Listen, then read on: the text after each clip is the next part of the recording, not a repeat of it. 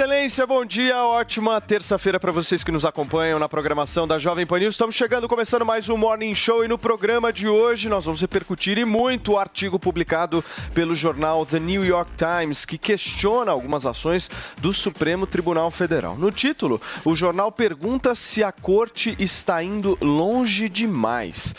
A gente traz também a agenda dos principais candidatos à presidência da República. Bolsonaro critica o Supremo e Lula se reúne com artistas. E mais aqui no Morning Show, Michele Bolsonaro critica o look de Bruna Marquezine. A primeira-dama, o estilo da atriz, eh, a primeira-dama, inclusive, disse que o estilo da atriz é feio e vulgar. Tudo isso e muito mais com o TP daquele jeito, começando ao vivo nesta terça-feira. Certo, Paulinha? É, Bom dia. Paulito, vamos lá, não é? E temos uma hashtag para chamar de nossa, porque hoje vamos falar aí dessa questão dos looks, né? Bonito, feio, não sei o que é que você acha, mas hashtag fica feio. Você pode comentar além dos looks e, claro, que trazer aí o seu ponto de vista sobre todos os assuntos do nosso Morning Show nessa manhã, usando a criatividade e o bom humor. Hashtag fica feio, participe do nosso Morning. Boa, Paulinha. E olha só, gente, faltam cinco dias. Morning Show. Eleições 2022. A gente começa o programa de hoje repercutindo um pouco a agenda dos candidatos à presidência da República. Paulinha, como é que foi o dia do presidente Jair Bolsonaro, candidato à reeleição pelo PL? Vamos lá, porque ontem em Brasília o presidente Jair Bolsonaro começou o dia conversando com apoiadores. O candidato à reeleição ironizou a ida de Lula ao debate da Globo. Vamos conferir. Os mesmos juízes que tiraram o Lula da cadeia e porque hoje a bruxa tá solta aqui nesse programa. A gente vai exibir a sonora certa ou eu continuo aqui improvisando? Agora vai ter a certa, vamos lá. ele vai na Globo agora, porque lá é a terra dele, né? Pessoal, como é que chama o cara que O, foi? o terreno dele é a Globo. É, o debate é dia 25, quinta-feira, né? Esse ele vai, né? É porque lá é terreno amigo. Só Você vai que- lá ou vai fazer a super live? Não, vou lá. Vou vai lá. lá. Vou lá, vou lá na. Eu vou entrar na. Vou entrar na sala do capeta lá, né? Eita! Pois é, olha, ainda nessa conversa, o Bolsonaro também falou sobre a vinda de observadores internacionais da OEA para fiscalizar as eleições nesse domingo, dizendo que inclusive ia perguntar para esses observadores o que é que eles iam observar, né? O que é que tinha ali para observar, questionou o Bolsonaro. E à noite o presidente participou da sabatina com os presidenciáveis da Record e voltou a criticar o Supremo Tribunal Federal. Os mesmos juízes que tiraram o Lula da cadeia e o tornaram elegível são exatamente os mesmos que conduzem o processo eleitoral brasileiro e que tudo dificultam para que a Comissão de Transparência Eleitoral consiga participar para evitar a possibilidade de questionamentos, questionamentos ao tema das eleições. Tá aí então a agenda do candidato à reeleição, Jair Bolsonaro. Muito bem, Paulinha, dá só uma olhadinha quem está de volta ao programa. Já temos aqui o nosso queridíssimo Ursão, que estava num lago maravilhoso na Flórida no último final de semana, causando inveja a todos com aquele, aquela paisagem espetacular, né, Paulinho? Que lugar que é esse? Me explica.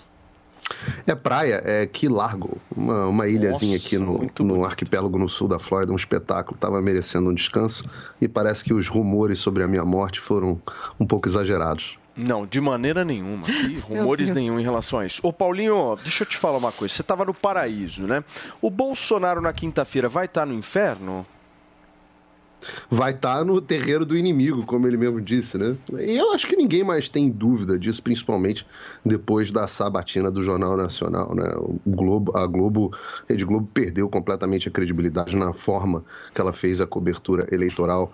Eh, aliás, eu acho que eles têm muito que aprender aqui com a Jovem Pan, com as sabatinas que nós fizemos, com a forma como nós conduzimos eh, esse processo. O presidente Bolsonaro vai, vai eh, enfrentar o Lula de peito aberto, uh, num, num, debate bastante franco. Foi o último debate, o Lula não foi, né? Até viralizou o tweet do Haddad dizendo que chamando quem não vai a debate de arregão.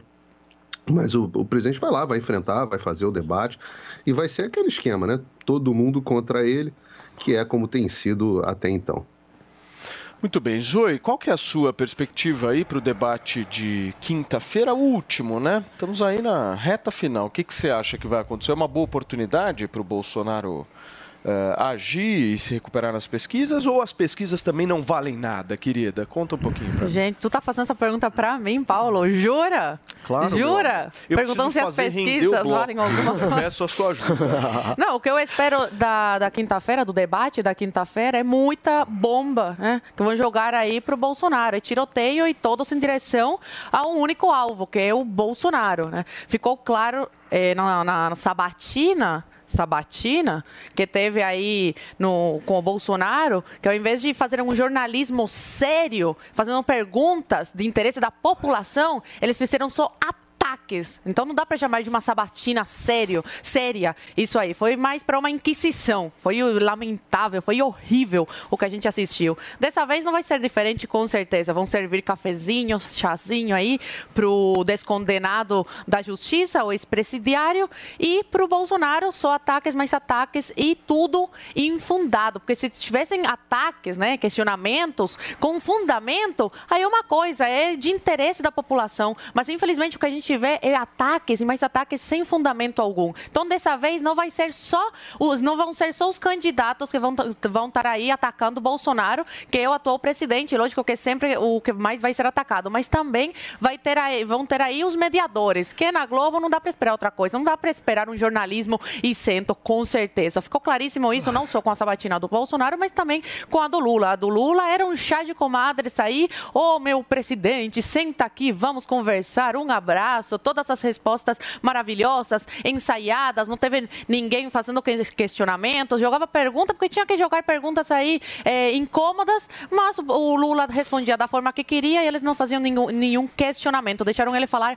à vontade. Com o Bolsonaro, a gente trouxe aqui o tempo que o Bolsonaro falou, que foi o candidato que menos tempo para falar teve, porque era todo momento aí interrompido. Então, infelizmente, a gente não vai ver um debate aí, é, todos os candidatos no mesmo nível e com todos os direitos né? Vai ser uma coisa bem desigual. Mas o Bolsonaro é importante ele marcar presença, ele ir a esse debate e todo mundo perceber quem torce por ele, quem está contra ele, quem está em dúvida se votar nele ou no Lula, que o Bolsonaro não tem nada a temer. Porque se ele tivesse alguma coisa a temer, a esconder, ele fugiria, ele inventaria alguma coisa, falaria: não, a gente se vê no, no, no dia da eleição, não vou perder meu tempo indo nesse debate, assim como o Lula fez agora no SBT, que fugiu, porque tem muito né, o que explicar e não consegue explicar nada, porque não tem como explicar a corrupção, o petrolão, o mensalão, que são as perguntas que todo mundo quer saber, ouvir a resposta dele. Não tem como ele é, responder esses questionamentos. Então é mais fácil fugir. O Bolsonaro indo mostra que ele tem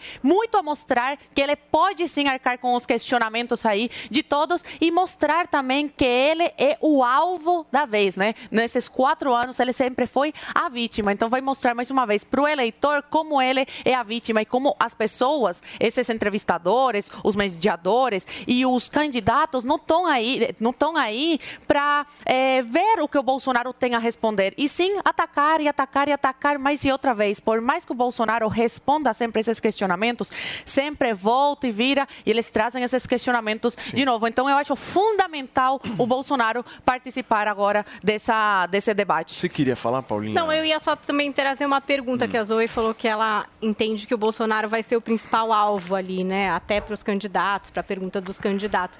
Queria perguntar se vocês acham que é isso mesmo, ou se, por exemplo, o Lula também deve tomar agora que ele se apresenta, né? Estará lá presencialmente no debate. Porque o Ciro parece que vai, vai aqui entre aspas, morrer atirando, né? Para todos os lados. Já, né?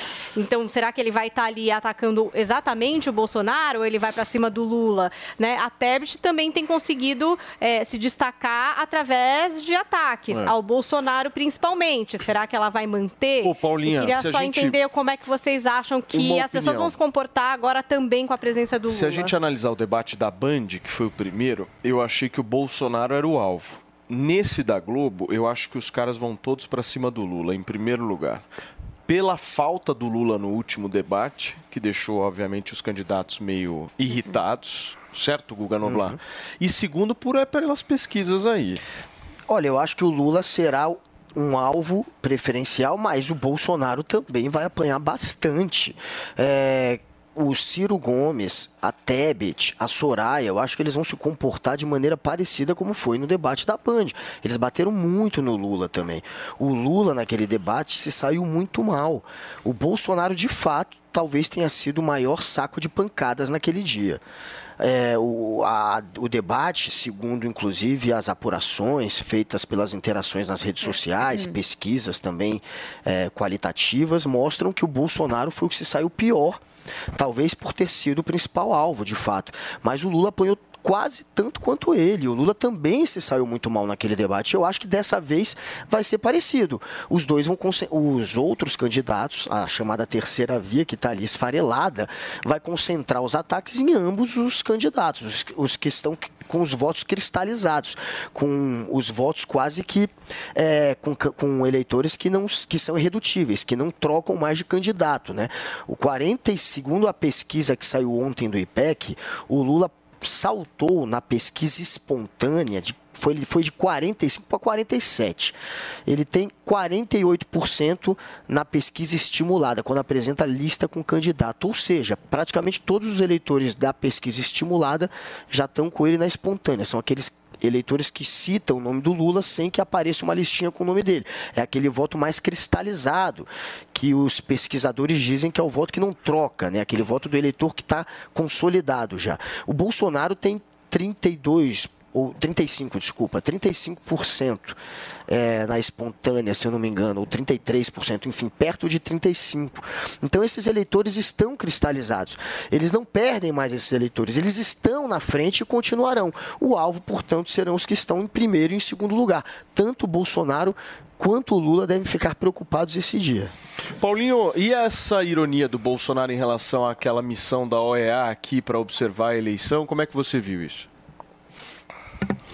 Bom, é, mas é óbvio, né? Você vai observar o quê? O que, que tem para ser observado? Vai observar, vai, vão andar nas, nas sessões, vão olhar, vão ver se as pessoas estão votando, se tem alguém com arma forçando as pessoas para votar. Não é esse o problema que o Brasil passa mais. Então, e vocês já olharam o, o time que vem fiscalizar? É um vai fiscalizar a diversidade, o outro vai fiscalizar não sei o que racial. Parece o, os vingadores da, da lacração vindo fiscalizar as eleições.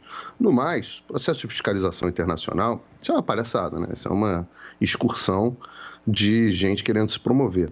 Você vê, vou dar alguns exemplos para vocês. O Barroso resolveu ser observador do processo aqui nos Estados Unidos. Né? Um processo que é, virou discussão no país inteiro. Você tem mais de 30 estados que já mudaram a legislação, você tem legislação no Congresso Federal, é, aqui discutindo mudança no processo eleitoral foi o Amazonas. Pode, pode achar que houve fraude, não achar que houve fraude. O processo foi um caos. Ele disse que foi tudo maravilhoso, que foi a eleição mais espetacular da história. Pessoas votando em massa pelos Correios, sem nenhum tipo de fiscalização. Ele disse que foi tudo maravilhoso na observação dele. Por que, que foi tudo maravilhoso? Ora, ganhou o candidato que ele acha maravilhoso. Então foi tudo maravilhoso. Na Venezuela, por exemplo, uma das observadoras foi a, a se não me engano, foi o Paulo Tomete, que é uma das fundadoras do Black Lives Matter. Se não foi ela, foi uma das outras fundadoras, acho que foi ela mesmo, tirando foto com o, o, o Maduro, dizendo que foi tudo maravilhoso nas eleições de 2015. Esses são os observadores internacionais. Ora, numa eleição onde você tem uma disputa entre esquerda e direita, e os observadores internacionais, em geral, são ligados a grupos de esquerda, é meio que você mandar as raposas para fiscalizar como é que estão as coisas dentro do galinheiro. Então, obviamente, está correta a observação do presidente. E a outro, o outro ponto é o que tem a ser observado. É claro que o objetivo nessa história, e, e obviamente eu estou analisando esse processo agora com uma enorme curiosidade, porque quem diz que sabe o que vai acontecer no domingo está mentindo. Quem diz que sabe o que vai acontecer no domingo está categoricamente mentindo. Nós estamos em águas não navegadas né? É, como, como você tinha aqueles mapas antigos é, na, na, na, Idade Média e no, no, início das grandes navegações, onde eles botavam em áreas assim onde nunca tinham sido navegadas monstros, porque ninguém sabia o que podia ser encontrado, né? Dragões. E, e, e tinha até os dizeres, né? There will be dragons, vão, vai haver dragões nessas áreas. E nós estamos navegando para esse campo, para um campo onde, olha, veja, Paulo, as pesquisas destoam entre si radicalmente. Existe uma diferença grosseira e brutal entre, por exemplo, o, o IPEC e o Datafolha, ou o, o, o IPESP, o, perdão, entre o IPESP e o IPEC, entre o IPESP e o Datafolha, entre o, Paraná Pesquisas e o Datafolha. E mais do que isso, se você for analisar outros institutos, como por exemplo Futura, a Brasmarket, a diferença está muito grande. Eu fico numa posição de certa forma privilegiada quando consigo ter acesso às pesquisas internas da campanha do presidente Bolsonaro. E ontem mesmo, vendo os números de ontem, o presidente estava à frente dois pontos, ou três, dois pontos, se não me engano. Então, é, alguém, e é uma pesquisa para consumo interno, uma pesquisa não divulgada, não, não tem nenhum objetivo de influenciar a opinião pública, tem o objetivo de guiar a própria campanha. A campanha não quer mentir para si mesmo. Então, assim, nós estamos vivendo num território não navegado. Se chegar no domingo, pensando aqui nos cenários possíveis, vamos dizer que nós chegamos no domingo e uh, um, um, cenário que eu acho extremamente possível. O Lula não chega à frente do Bolsonaro ou chega apenas a alguns poucos pontos à frente do Bolsonaro. Ora, como é que esses institutos vão justificar uh, esse tipo de coisa? Vão dizer que houve uma mudança, uma onda de último minuto? O que, que, eles vão fazer? Porque nesse momento eles parecem estar estimulando o voto útil no Lula. Parece ser essa a narrativa construída pelos institutos de pesquisa que eu citei, a maioria deles. É, por outro lado, e, e pensem nisso, Pensem nisso, analisem esse cenário de, de forma honesta. O que aconteceria no Brasil caso o ex-presidente Lula vencesse as eleições, ou fosse declarado, vou usar o termo correto, fosse declarado vencedor das eleições no primeiro turno, com esse grau de divisão que nós temos no Brasil, com essa quantidade de pessoas que nós temos visto nas ruas e em todos os lugares apoiando o presidente Bolsonaro. As pessoas vão comprar isso? É, será que acham que basta observadores internacionais e o TSE, esses mesmos ministros do TSE que foram nomeados pelo governo do PT, soltaram o Lula e descondenaram o Lula e agora estão conduzindo o processo eleitoral. Será que isso, será que o país vai ficar em paz? Eu deixo essa análise para vocês. Ô, Paulinho, posso só, peraí, só um minuto. Deixa eu só trazer aqui um, um dado importante. Eu gosto bastante de acompanhar as análises do Antônio Lavareda em relação à pesquisa. E o Lavareda, ele traz uma informação que eu acho importante da gente compartilhar aqui, que é o seguinte. Você que está aí nos ouvindo, nos assistindo, você se depara com uma série de pesquisas eleitorais. Aliás, é, o Paulinho Pesquisa foi criado justamente por isso. Se eu não me engano, aqui no Morning Show nós já apresentamos mais de 100 ou 200 pesquisas num período aí de 3, 4 meses. Foi. Qual que é o ponto central dessa história? Essas pesquisas que estão sendo feitas, elas têm uma metodologia específica Sim. e uma base de dados que cada instituto de pesquisa pega e fala: vou usar essa base de dados aqui. Segundo o Lavareda, ele está fazendo uma diferença gigantesca entre os dados que foram apresentados pelo IPEC nesta segunda-feira e os dados que foram apresentados pela Genial Quest. Uhum. O IPEC, se eu não estou enganado, Guga, você pode me corrigir, deu Lula 48 e Bolsonaro 31. Sim. Acho que é isso, né? Isso. Ou seja, o IPEC estava dando uma diferença de 17 pontos do Lula para o Bolsonaro no primeiro turno. Só que, segundo o Lavareda, se você utiliza a base de dados da Genial Quest, que é uma base de dados diferente, que se baseia no, em 38% dos seus dados da população de 0 a 2 salários mínimos, é 40% dos seus dados da população de 2 a 5 salários mínimos e 22% dos seus dados da população de acima de 5 salários mínimos. Se você usa a base da Genial Quest no resultado eleitoral do IPEC, essa diferença cai de 17 pontos para 11 Que é mais ou menos a da Genial Quest. Ou seja, nós estamos aqui falando de uma diferença de 6 pontos só nessa questão da base de dados. É Ou seja, o que traduz que domingo pode acontecer pode tudo. Ter segundo turno ou não. o que acontecer. não pode acontecer, e aí eu duvido que qualquer bolsonarista que diga que está vendo track interno aposte, é o Bolsonaro acabar em primeiro.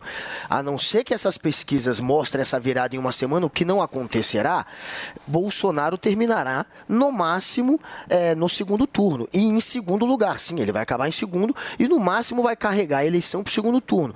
Bolsonaro em primeiro, não tem um Bolsonaro, nem ele aposta. Não tem um bolsonarista que vai apostar, pôr dinheiro de verdade nisso. Porque eles sabem que as pesquisas podem ter essa diferença na hora de calcular a base, por exemplo, de eleitores que recebem até um salário mínimo. São 20 milhões de eleitores a mais que recebem até um salário mínimo no cálculo do Datafolha, se comparado ao cálculo da Quest. Óbvio que isso pesa na hora do, da pontuação final.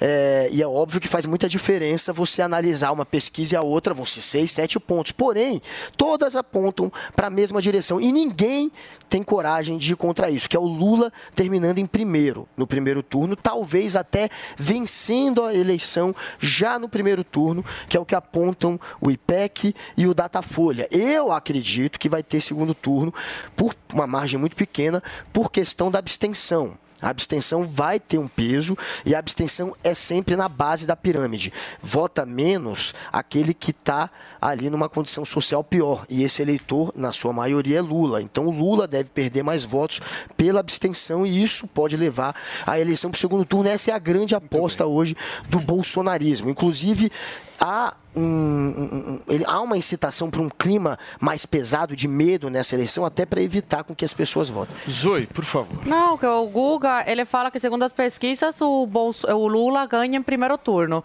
Mas se o Lula tivesse tão IPEC é confiante. Não, não, mas se o, o, Lula seguisse as pesquisas, se acreditasse tanto assim nas pesquisas, pesquisas como você e o Paulo acreditam, o Lula não estaria aí pedindo, mendigando voto útil. Eu vejo ele preocupado. E a equipe dele é preocupada também. Porque se ele já tivesse voto suficiente, ele não estaria nem aí para o voto útil. Por quê? Porque ele sabe que a eleição vai sim para o segundo turno. Ele não acredita nessas pesquisas. E indo para o segundo turno, agora vamos, ah, vamos é, colocar o mundo aqui da pesquisa, vamos fingir que eu acredito em pesquisa. Então, trabalhando aí com a, com a mente do Paulo e do Guga. Bolsonaro e Lula indo para o segundo turno, vamos, vamos crer que eu acredito em pesquisa. O que aconteceria? O Bolsonaro vai, mais, vai ter mais tempo aí de trabalhar trabalhar em cima desse eleitorado ainda que não se converteu, que está em dúvida e vai decidir a eleição no segundo turno. E essa é a grande preocupação do Lula, da equipe do Lula. O Bolsonaro e ele irem para o segundo turno. Porque indo para o segundo turno, o Bolsonaro vai ter tempo de, de se recuperar. Turma. Digamos que eu acredito em pesquisa, eu não acredito em pesquisa.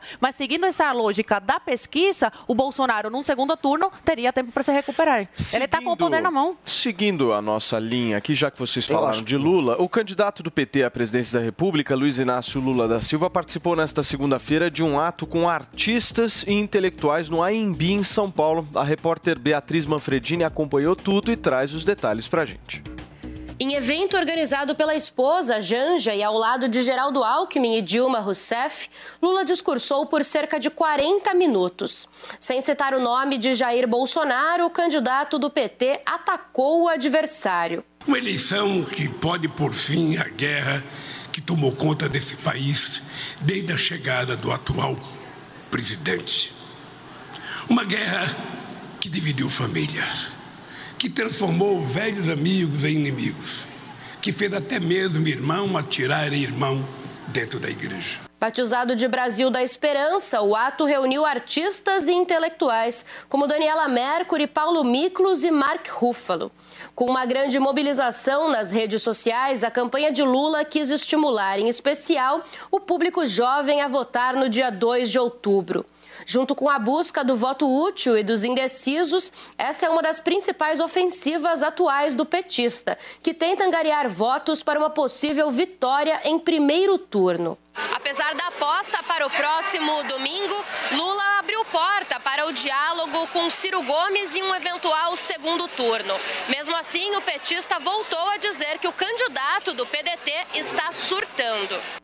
O PDT sabe o que faz, o Ciro sabe o que faz. Essa campanha está prestes a terminar o primeiro turno, dia 2. Se tiver segundo turno, vamos terminar só lá para o final de outubro. E nós estamos tranquilos. Nós estamos tranquilos. É importante a gente lembrar que o PT participa do final, sabe, de campanha desde 89. O PT é melhor nas políticas do que o Brasil é na Copa do Mundo, porque o Brasil não foi em todas as finais, o PT foi em todas as finais. Então, eu acho que eu estou trabalhando para que a gente termine as eleições do primeiro turno. Aliás, todas as eleições que eu participei, todas, de 89 até agora, eu sempre quis ganhar o primeiro turno. Sempre. O povo achou melhor dar o segundo turno, vamos para o segundo turno, não tem problema. Internamente, o entendimento da campanha do PT é que Ciro Gomes subiu o tom além do aceitável. A mobilização desta segunda-feira contou com a participação de ex-apoiadores de Ciro, entre eles Caetano Veloso e a mulher Paula Lavini. O casal foi responsável por um movimento nas redes para virar votos de Ciro para Lula. Muito bem, gente. São 10 horas e 24 minutos para vocês que nos acompanham ao vivo aqui na Jovem Pan News. A gente vai percutir um pouco desse encontro, Paulinho Figueiredo. Lula com artistas, artistas isentos. Todo mundo ali resolveu votar no Lula só agora.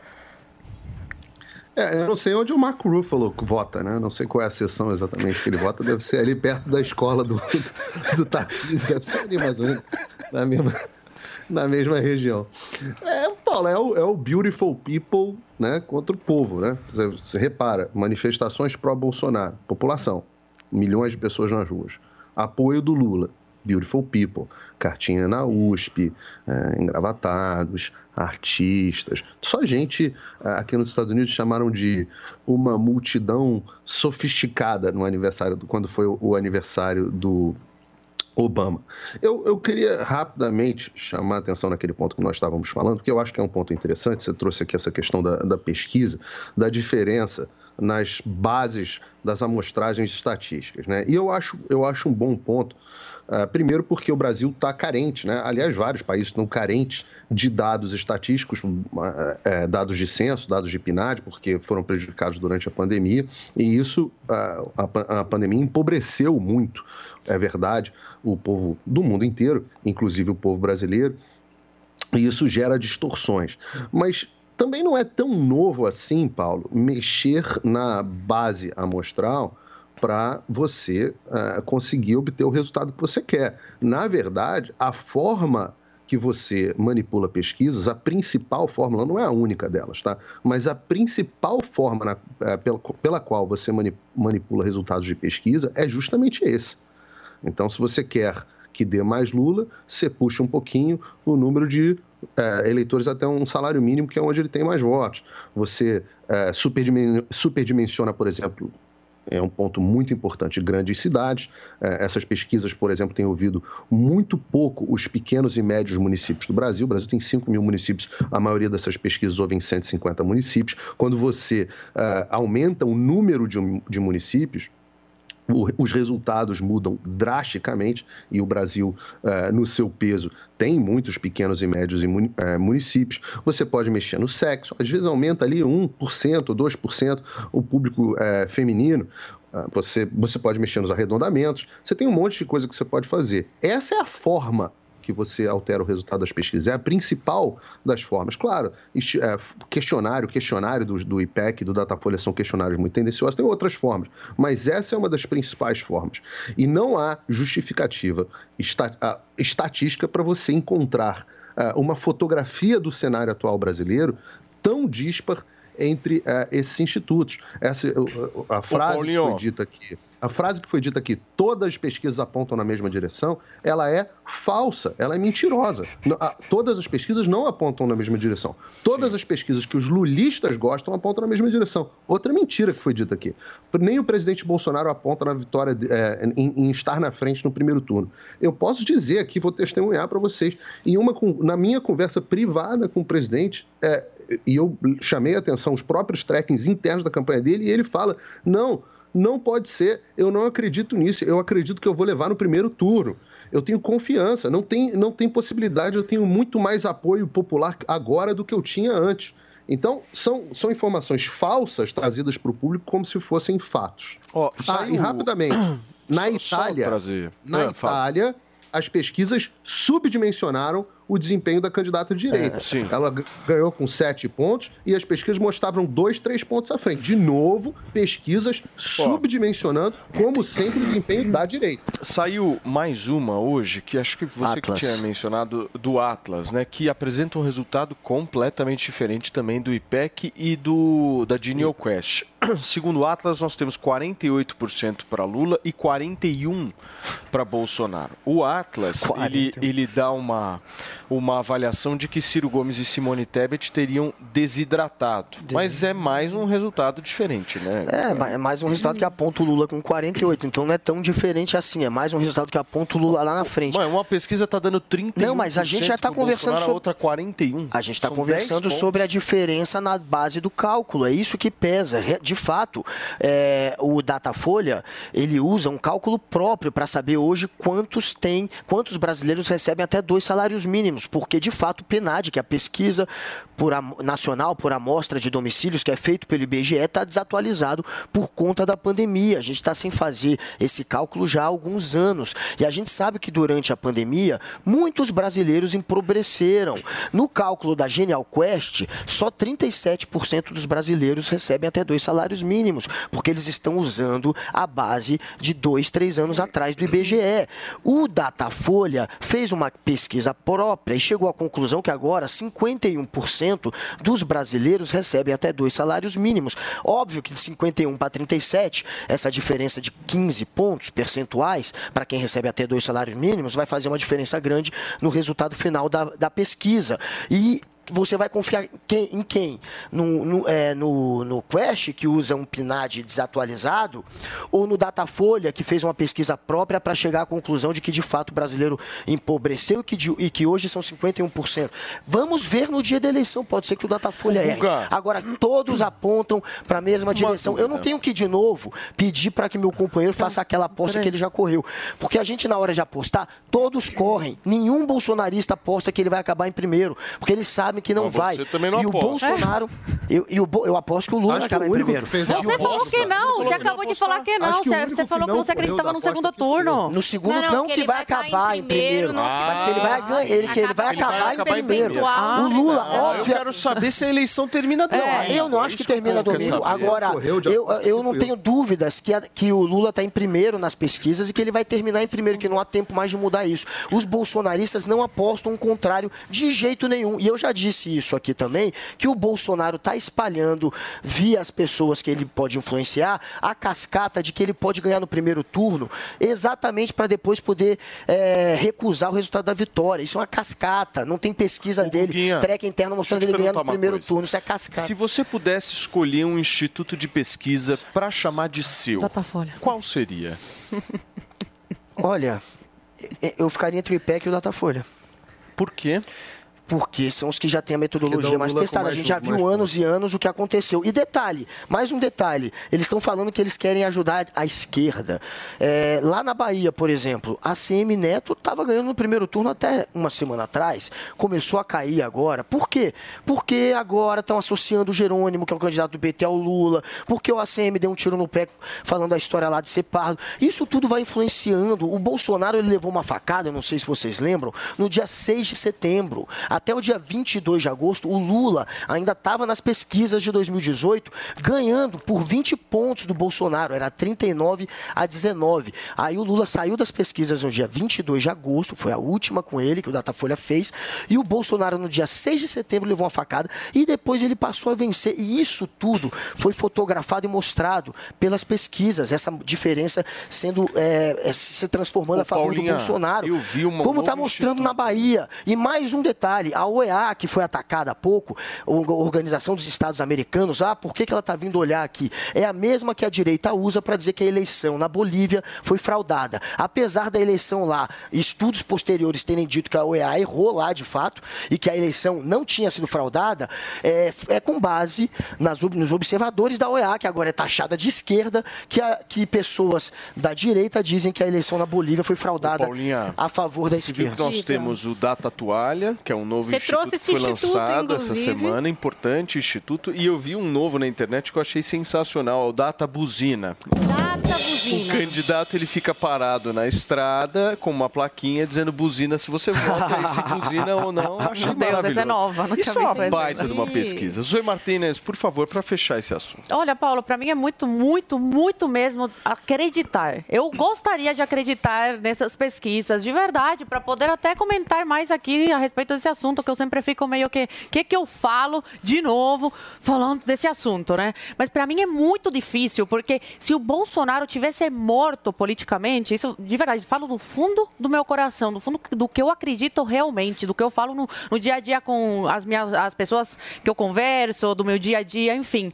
Se o Bolsonaro tivesse morto politicamente, o TSE não estaria tão em cima dele, gente. É todos os dias os caras removendo postagens do Bolsonaro, dos apoiadores do Bolsonaro, do filho do Bolsonaro, é perseguindo a mulher, é perseguindo a família, é perseguindo os apoiadores, é retirando outdoors aí com a cara do Bolsonaro, é não deixando o presidente fazer live na sua casa, que hoje é a sua casa. Caso ele não seja reeleito, aí ele tem que sair, mas se ele for reeleito, ele vai continuar morando lá. Então é a sua casa provisória, é a casa provisória de, todo, do- de todos os presidentes que já passaram por aí. Ele não tem o direito agora de fazer live na própria casa dele, no Alvorada. Então você vê essa perseguição né, atrás do Bolsonaro e você pensa, se ele tivesse morto politicamente, se o Lula já tivesse eleito aí no primeiro turno, como essas pesquisas mostram, então deixa ele se mata- matando aí, fazendo campanha. Afinal de contas, não cresce, a rejeição só aumenta, né? E a aceitação só diminui. Mas não, não a, a gente vê, né, essa perseguição. Se ele tivesse morto realmente, ninguém bate em cachorro morto. Então, para mim, é muito difícil acreditar nessas pesquisas, vendo esse cenário do dia a dia, essa perseguição ao Bolsonaro. E eu queria trazer também os números da, da última sabatina, agora que o Bolsonaro participou, da Record, e, e comparar com De a live de, on, eh, foi, de Foi ontem. ontem. O que a, A sabatina. a sabatina foi ontem e ontem também foi essa live, a super live aí com os artistas, né? Ah, do sim, Lula. sim, sim. Vamos comparar aí, olha só. É, a Record tem dois youtubers, né? A Record TV tava com 49 mil assistindo, o canal do YouTube.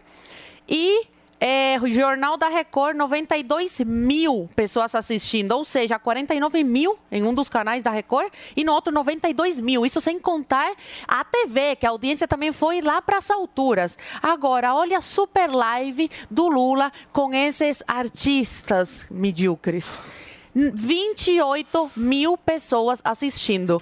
Pra mim, vendo esses números e vem. Não, 28 mil. Perdeu até pra live semanal do presidente. Uma live que toda semana ele faz e que a pessoa pode cansar. Ai, toda semana essa live não vou assistir. E não. Toda semana tem aí audiência nas alturas, todo mundo querendo ouvir o Bolsonaro, ouvir o Bolsonaro desmentir todas essas calúnias e difamações da mídia lixo contra ele. Então, você vê nesses números e o Bolsonaro nas ruas, como é muito discrepante os números da pesquisa com o que a gente vê, não só na internet, né, nos vídeos compartilhados aí do Bolsonaro, mas também nas ruas, gente. Então, assim, é muito difícil para mim é, acreditar numa pesquisa dessa, vendo que o dia a dia, o cotidiano, diz todo o contrário.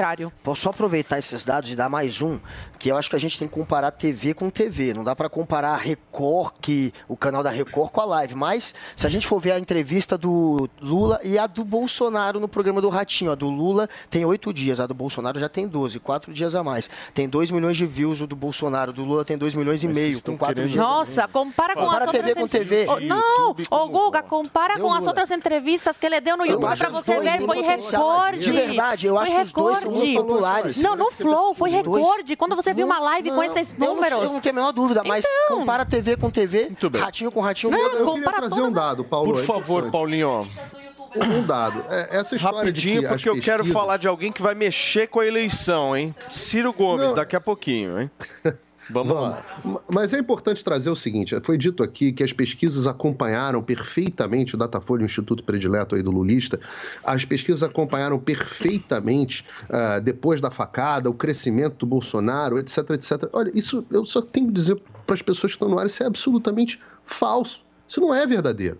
Olha, eu estou aqui com as pesquisas do Datafolha. O Data, eu estou olhando aqui o Datafolha de 28 de setembro, né? Ou seja, um momento parecido. A gente está em 27 de setembro, 28 de, set... 28 de setembro. Estava dando Bolsonaro com 28% ah, no primeiro turno. Ora, qual foi o resultado da eleição? Bolsonaro teve 46. Estava dando 28. 28%. É, é, não, não, não dá para dizer, olha, eu tô aqui, UOL, Ibope, outra pesquisa, Ibope, UOL, 24 de setembro, bem pertinho do momento que a gente está, mas em 2018. Bolsonaro perde de Haddad, Ciro e Alckmin em simulações de segundo turno. Ora, como, como pode isso? Como pode dizer que os institutos acertaram? É verdade, sim. É, no final das contas, na última semana, o Instituto mostrou, o Datafolha mostrou uma decolagem do Bolsonaro. Né? É, ele foi subindo. Na última semana, assim, 2 de outubro, o Bolsonaro ainda estava com 32. Mas chegando no 6 de outubro, na, na, na boca de urna, ele foi para 36. Mas teve 46. É, não, não, não, olha, em todos os casos é sempre um, uma, uma, um, um sub, uma subdimensão dos votos que o presidente tem, ou que a direita, na maioria dos casos, na direita, pelo mundo, tem. Isso vem acontecendo nos Estados Unidos e vem acontecendo no Brasil também. Não é verdade dizer que os institutos acertaram o resultado de 2018. Pode dizer o que quiser, pode dizer que pode ser que acertem esse ano, vai saber, mas em 2018 não dá para dizer uma coisa dessa. Muito bem, rapidinho, Guga. É o último Datafolha, é, aliás, três dias antes da eleição, não foi nem um dia antes. Deu votos válidos, não dá para comparar voto válido com não válido. Deu o Bolsonaro com 40, o Bolsonaro terminou com 46. Deu o Haddad com 25, ele terminou com 30. Ou seja, deu, foi praticamente fidedigno. Três dias depois apresentou praticamente o mesmo resultado. E como ele falou, é, 20 dias depois o Bolsonaro já tinha subido quase 10 pontos desde a facada e continuou subindo. A pesquisa mostrou sim. Gente, como nós acompanhamos ontem aqui ao vivo, Ciro Gomes do PDT lançou um manifesto à nação. Manteve a candidatura à presidência da República, condenou o modo econômico de governar de Lula e de Bolsonaro e criticou os movimentos em torno do voto útil. A candidata Simone Tebet do MDB cumpriu a agenda na região sul do país. Ela esteve em Pelotas e em Santa Maria, no Rio Grande do Sul. Também criticou a busca de Lula pelo voto útil já no primeiro turno. Luiz Felipe Dávila do Novo participou de uma sabatina e deu entrevista para um podcast. Leonardo Pericles, da Unidade Popular, fez panfletagem e participou de um debate com alunos da Universidade Federal de Juiz de Fora, em Minas Gerais. Padre Kelmon, do PTB, também esteve em Juiz de Fora, onde participou de um comício e se encontrou com algumas lideranças católicas e evangélicas. Sofia Manzano, do PCB, fez panfletagem e caminhou com eleitores na SEASA e no Mercado Central de Belo Horizonte. Soraya Tronic fez corpo a corpo com eleitores e participou de comício no centro de Jundiaí, aqui no estado de São Paulo. Vera Lúcia, do PSTU, se reuniu com lideranças indígenas na cidade de Barra do Cordas, no estado do Maranhão. Constituinte Emael, do Democracia Cristã, não divulgou a agenda pública nesta segunda-feira. Nós vamos para um rápido intervalo comercial e na volta o Supremo Tribunal Federal aqui do nosso país, do Brasil, está sendo questionado pelo jornal The New York Times. A gente vai trazer toda essa discussão daqui a pouquinho, são 10 horas e 41 minutos.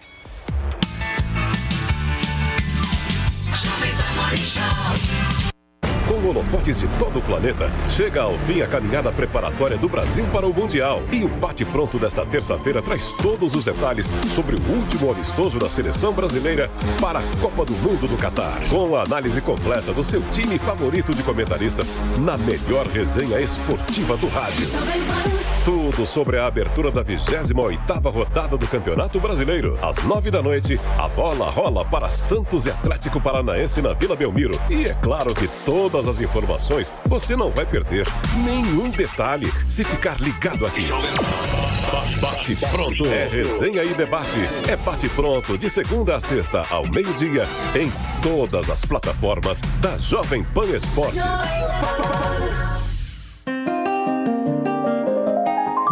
Na vida tudo se movimenta, vamos também nos movimentar. Gigante Loja 100 começou como uma simples bicicletaria. Com as rodas de uma bicicleta, o mundo gira, evolui e as lojas 100 também. Hoje, a fabulosa Loja 100 é a melhor e uma das maiores varejistas de eletromóveis do país.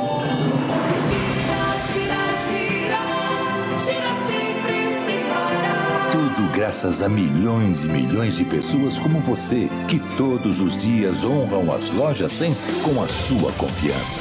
Obrigado, minha gente. Há 70 anos, nosso mundo gira sempre por você.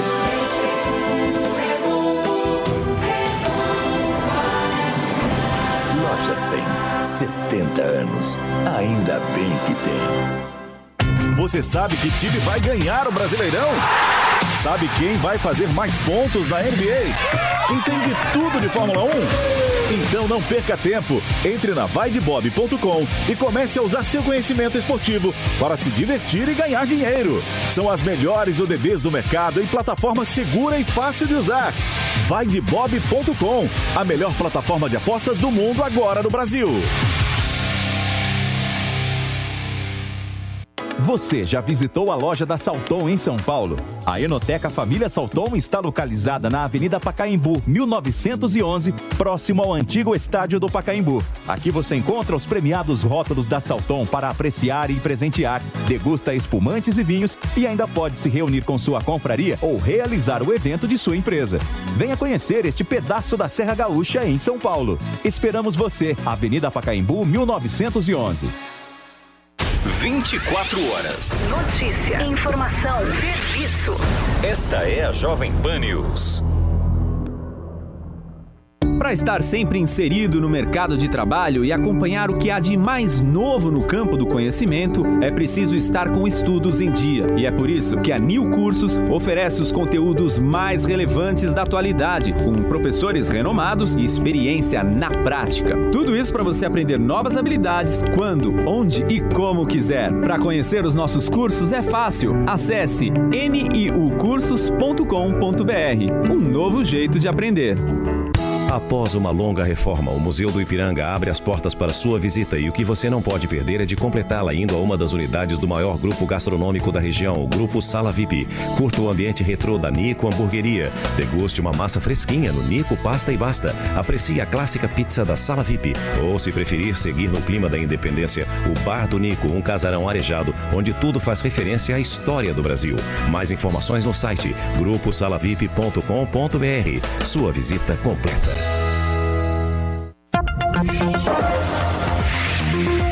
Jovem Pan Saúde. Qual é a importância da vacinação infantil para as demais faixas etárias? Como a vacinação infantil protege a todos? O Dr. João Prates, infectologista da Beneficência Portuguesa, explica tanto as crianças com comorbidades, com doenças crônicas, com transplantes, imunossupressões, aí, ah, todas essas, essas doenças que levam a má resposta à vacinação ou a casos mais graves de Covid, essas duas coisas são importantes. Existe sim a questão da cadeia de transmissão. E aí, ah, talvez seja um ponto que aí beneficiar os adultos eh, seja um grande ponto dessa vacinação. Então, como é que isso funciona? Tem pessoas que têm uma resposta ruim à vacinação. Então, a gente sabe que os transplantados, que os imunossuprimidos, que os pacientes com câncer em tratamento, que muitos idosos com comorbidades eles têm uma resposta pior à vacinação. Eles podem, alguns tratamentos usados, por exemplo, na oncomatologia, para tratamento de leucemias, linfomas, vão te deixar uh, incapaz de promover uma resposta adequada à vacinação. Então, você não vai ficar protegido por períodos longos, às vezes um ano, um ano e meio depois uh, do tratamento. Então, significa que, para que a gente possa proteger essas pessoas para as quais a vacina não é uma solução, a gente tem que vacinar todo o resto, né? E as crianças são, sim, apesar de ah, menos importantes nesse sentido, então elas eliminam de uma maneira geral, tem quadros mais leves, eliminam o vírus por menos tempo, nós estamos diante de uma variante absolutamente contagiosa, né? Uma, uma contagiosidade absurda que tomou a maior importância em alguns países em questão de semanas, né? Como tornou-se a principal variante muito rápido então, dentro desse momento de altíssimo contágio e de pessoas que não vão se proteger com a vacinação, a gente precisa vacinar o máximo de pessoas possível, fazer uma rede de proteção para essas pessoas aí imunossuprimidas, oncológicas, que recebem tratamentos que fazem com que elas respondam mal à vacinação. E as crianças são um dos pilares, aí os jovens né, são um dos pilares importantes para que a gente possa proteger a todos e proteger principalmente aqueles que não ganham a proteção da vacina. Se você quiser rever essas e outras entrevistas, é só acessar o canal Jovem Pan Saúde e também o aplicativo da Panflix para Android e iOS. Jovem Pan Saúde. Responsabilidades, não dá para você ainda questionar se eles estão indo longe demais. Eles estão, é uma afirmação. Mas é uma matéria tendenciosa. Tem gente falando, olha, até o New York Times. Sim, que pelo menos estão falando aí que o Alexandre de Moraes está indo longe demais, mesmo que aí com um, uma pergunta, né, não afirmando. Mas olha aqui outra parte da matéria. O juiz Alexandre de Moraes, membro do Supremo Tribunal Federal do Brasil, usou o poder do tribunal para combater as, as posições antidemocráticas do presidente Jair Bolsonaro e seus apoiadores. As posições antidemocráticas do Bolsonaro e dos seus apoiadores? Que posições antidemocráticas, cara? Que posições antidemocráticas? O cara que quer mais transparência no sistema eleitoral, que quer voto impresso auditável para as pessoas não terem mais dúvida se seu voto vai para o candidato mesmo que eles colocaram aí na urna, para o número que eles colocaram na urna, urna e, e- e- e apertaram confirmar. O cara que defende o porte de arma para cidadãos de bem. O que, que, que antidemo- que pessoa antidemocrática defende uma coisa dessa? Pelo contrário, o ditador adora ver o povo desarmado. Que, que, que, que pessoa é essa que vai contra a democracia e pede o cumprimento da Constituição Federal? Da onde que essas pessoas tiram que o Bolsonaro e seus apoiadores são antidemocráticos? Querem uma ditadura?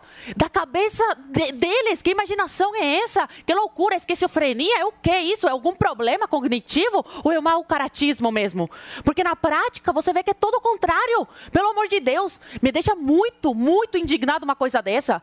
Querem a todo momento imputar, colocar aí que o Bolsonaro é um antidemocrático. É só sentar a bundinha na cadeira um dia, começar a pesquisar todas as falas do Bolsonaro, tudo que ele defende, que em cinco minutos você conclui que o Bolsonaro pode ser tudo, pode ter todos os defeitos do mundo e você pode discordar de várias pautas dele. Mas todas as pautas do Bolsonaro dizem respeito à liberdade de de expressão, à liberdade individual de cada cidadão.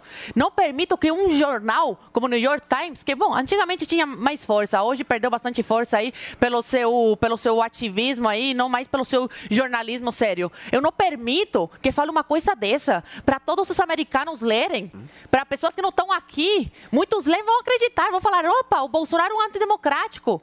Pelo amor de Deus, venham, venham ver aqui, gringos, o que o Bolsonaro faz, como o Bolsonaro bate de frente com essa Suprema Corte para defender a Constituição Federal, e vocês vão ver em cinco minutos aqui como Bolsonaro é o único que de fato defende, defende essa, a, a democracia. Isso é so- e seus apoiadores também, que vão para a rua, lotam as ruas sempre em prol de uma única coisa, a favor da, da liberdade, do cumprimento da Constituição Federal, que é o livro mais importante do, do, do país, de qualquer país do mundo. Muito bem. Guguinha, você concorda com tudo isso que a Lu falou, né? Absolutamente.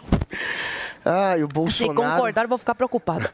Se você pesquisar em cinco minutos Bolsonaro e democracia no Google, você vai cair em frases do Bolsonaro do tipo: a democracia não é a solução. A gente precisa de uma ditadura, a gente precisa fazer o que a ditadura não fez, que é matar 30 mil, começando pelo FHC. Você vai achar outras frases dele elogiando torturadores, como Pinochet, torturadores e ditadores, como o Ustra, como Pinochet, como Alfredo Stroessner da, do Paraguai.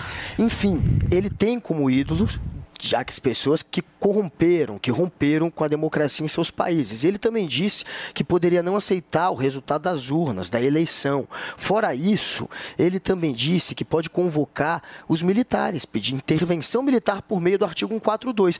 Por que então que o mundo está preocupado com a democracia no Brasil? Porque o Bolsonaro expressa objetivamente isso e também é, subjetivamente, colocando em xeque o sistema eleitoral, usando o exército também para colocar em xeque o sistema eleitoral. Isso está acontecendo, o Brasil está vendo. E a gente viu a Dilma aceitar um impeachment que ela dizia ser ilegal. A gente viu o Lula aceitar uma prisão que depois foi anulada e que ele dizia ser ilegal. E a gente está vendo um presidente que não quer aceitar o resultado das urnas porque pode perder. Então é por isso que o Bolsonaro ficou com essa imagem e é por isso que veio uma reação do STF, principalmente porque esses deputados, como o Daniel Silveira, estavam fazendo esse discurso da intervenção por meio do artigo 142, do presidente convocar o exército. Isso foi feito objetivamente e só foi cessado, os deputados só pararam de fazer esse tipo de ameaça no momento que o Daniel foi preso, no momento que o Alexandre passou a reagir. E reagiu sim, usando a lei sempre. Nesse caso, dos empresários. Só me dá um minutinho. Nós estamos ao vivo aqui na Jovem Pan News para vocês que nos acompanham. São 10 horas e 53 minutos.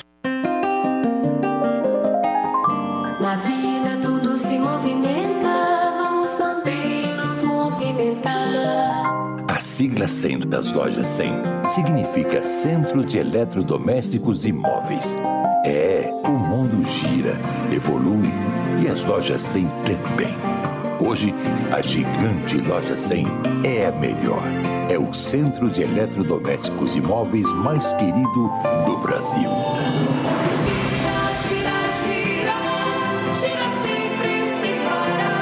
Graças a milhões e milhões de pessoas como você, que todos os dias honram as lojas 100 com a sua confiança. Obrigado, minha gente. Há 70 anos, nosso mundo gira sempre por você.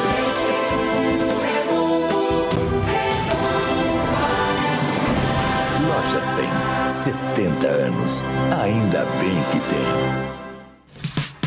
Vem aí a eleição que vai premiar os melhores da gastronomia de São Paulo em 2022. Ajude a eleger seus restaurantes, bares e outros locais prediletos na cidade. O resultado será divulgado em outubro no anuário da GoAir Gastronomia. Acesse o site goair.com.br e vote. Uma promoção especial, revista GoAir e Rádio Jovem Pan.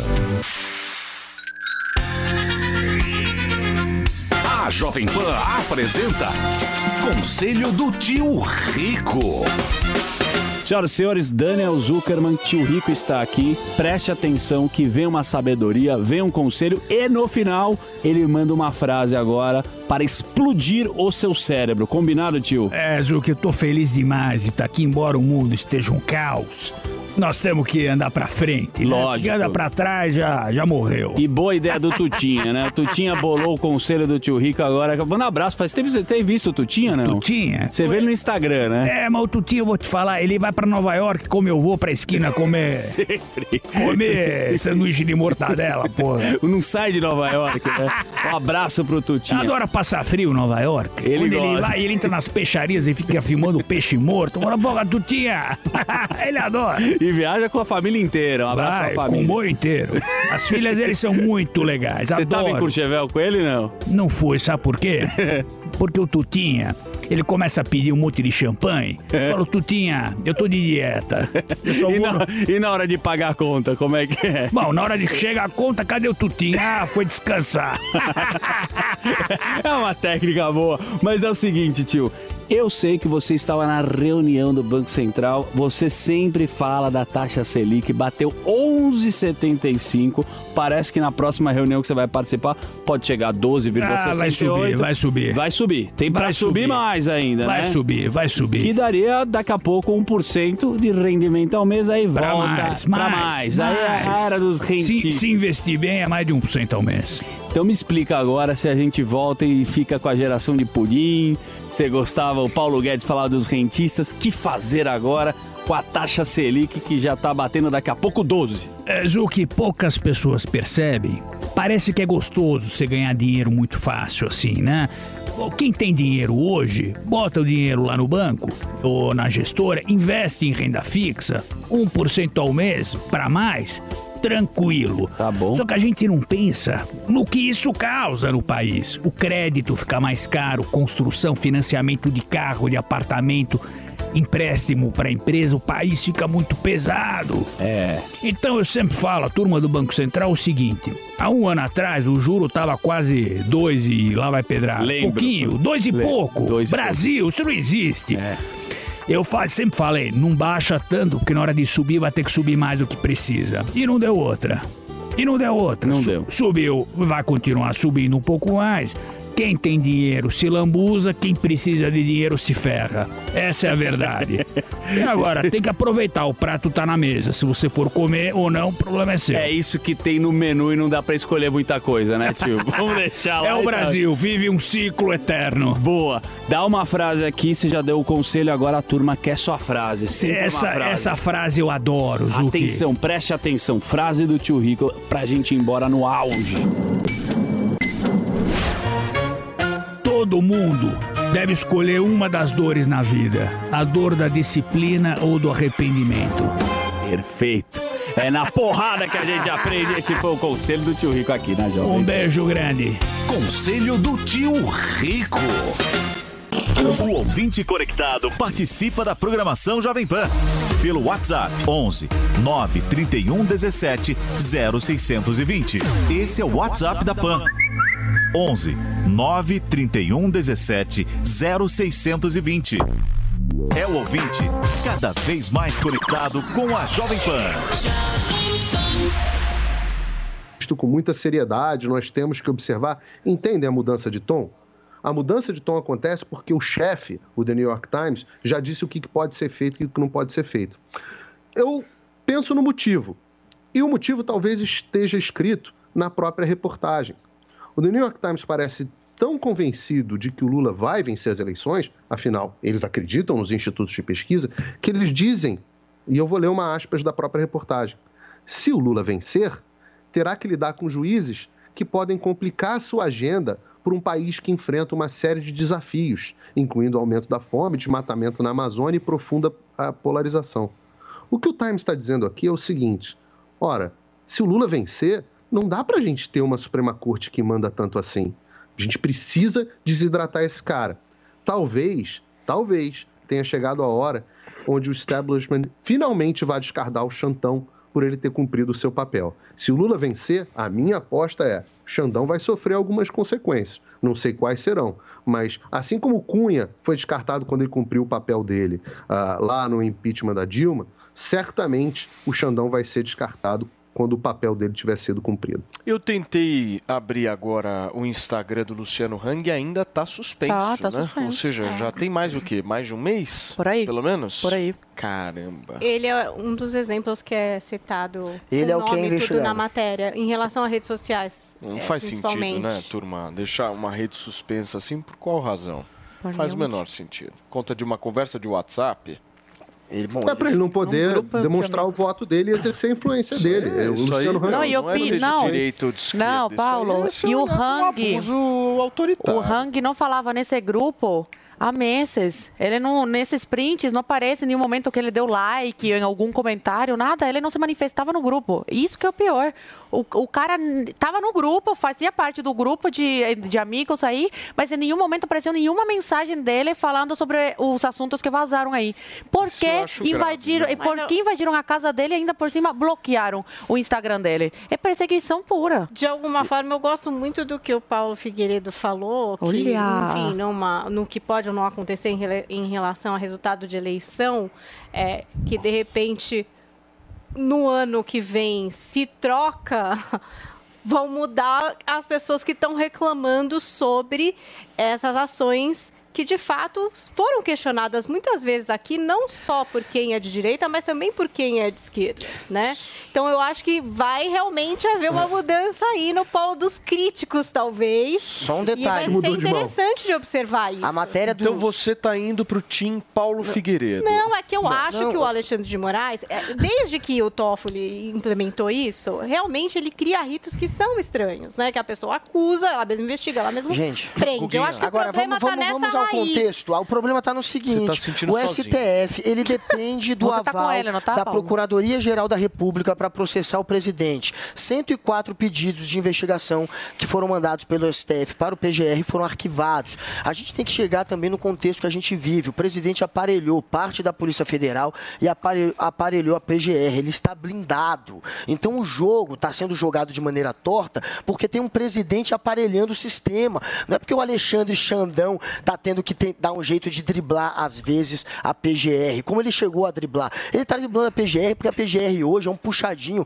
do Palácio do Planalto. A PGR funciona como advogado do Bolsonaro. O Aras é um poste a serviço do bolsonarismo. Como é que você vai agora querer culpar só o Alexandre de Moraes, que para ir para cima dessas pessoas que atacaram eh, a democracia, teve que inclusive dar um jeito de driblar o, a PGR, que é um puxadinho, sim. A PGR é um puxadinho do, do Palácio. O problema maior é esse. A gente não tem mais o sistema funcionando porque a gente tem um procurador que é que está blindando o presidente. Essa é a realidade. Não vamos Não, culpar só, sei, mas só culpar o uma Xandão. mudança Não de dá. poder Peraí. pro ano que vem. Mas- é isso que eu tô querendo mas eu não dizer, creio gente. que vai As mudar isso. Será que- articulações políticas dizem, sabe aquela articulação Que vai manter o do Aras. ouvido, que Lulinha mantém Aras. É, diz E esse aí? papo. Não creio que ele vai manter, mas é pode ser que ele mantenha, porque o Aras é tão sabujo de presidente. É. Então, o Aras atacou tanto a Lava Jato, o Aras fez o que o Bolsonaro falou, né? Acabou com a Lava Jato. Eu acabei porque não tinha corrupção, não. Acabou porque quiseram acabar com a Lava Jato. E isso agradou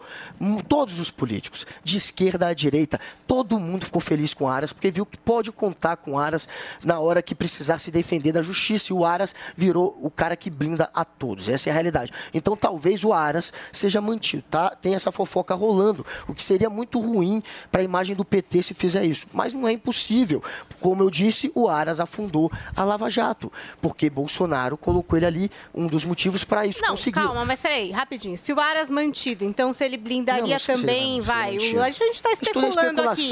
E aí a gente teria um Supremo que aí passaria então a incomodar um governo Lula, por exemplo, isso que eu estou querendo Teria, dizer. né, que fazer esse Numa- papel. Numa possibilidade de mudança de alternância de poder, talvez a gente veja os críticos também se movimentando em relação a ações que de fato passam por cima do processo, que seria passar pela PGR primeiro, indicando a investigação para ter o rito jurídico normal. Eu acho que esse é o ponto de crítica também do Claro. Supremo, que criou-se uma estratégia a preceito de garantir o rito democrático, E só que pode a ser uma grande, cile- uma grande cilada, porque dá os poderes na mão de uma pessoa que só deveria fazer parte do rito e não ser decisivo. Paulinho, posso, posso só te pedir um favor, virar. querido? A gente continua nesse assunto. Prometo pra você que a gente vai continuar nesse assunto, mas eu quero falar sobre essa questão importante, Paulinha, É da muito. mudança. A mudança pra todos é muito importante. Sim. Mas a mudança daquele cara que era careca e passou a ser um leão.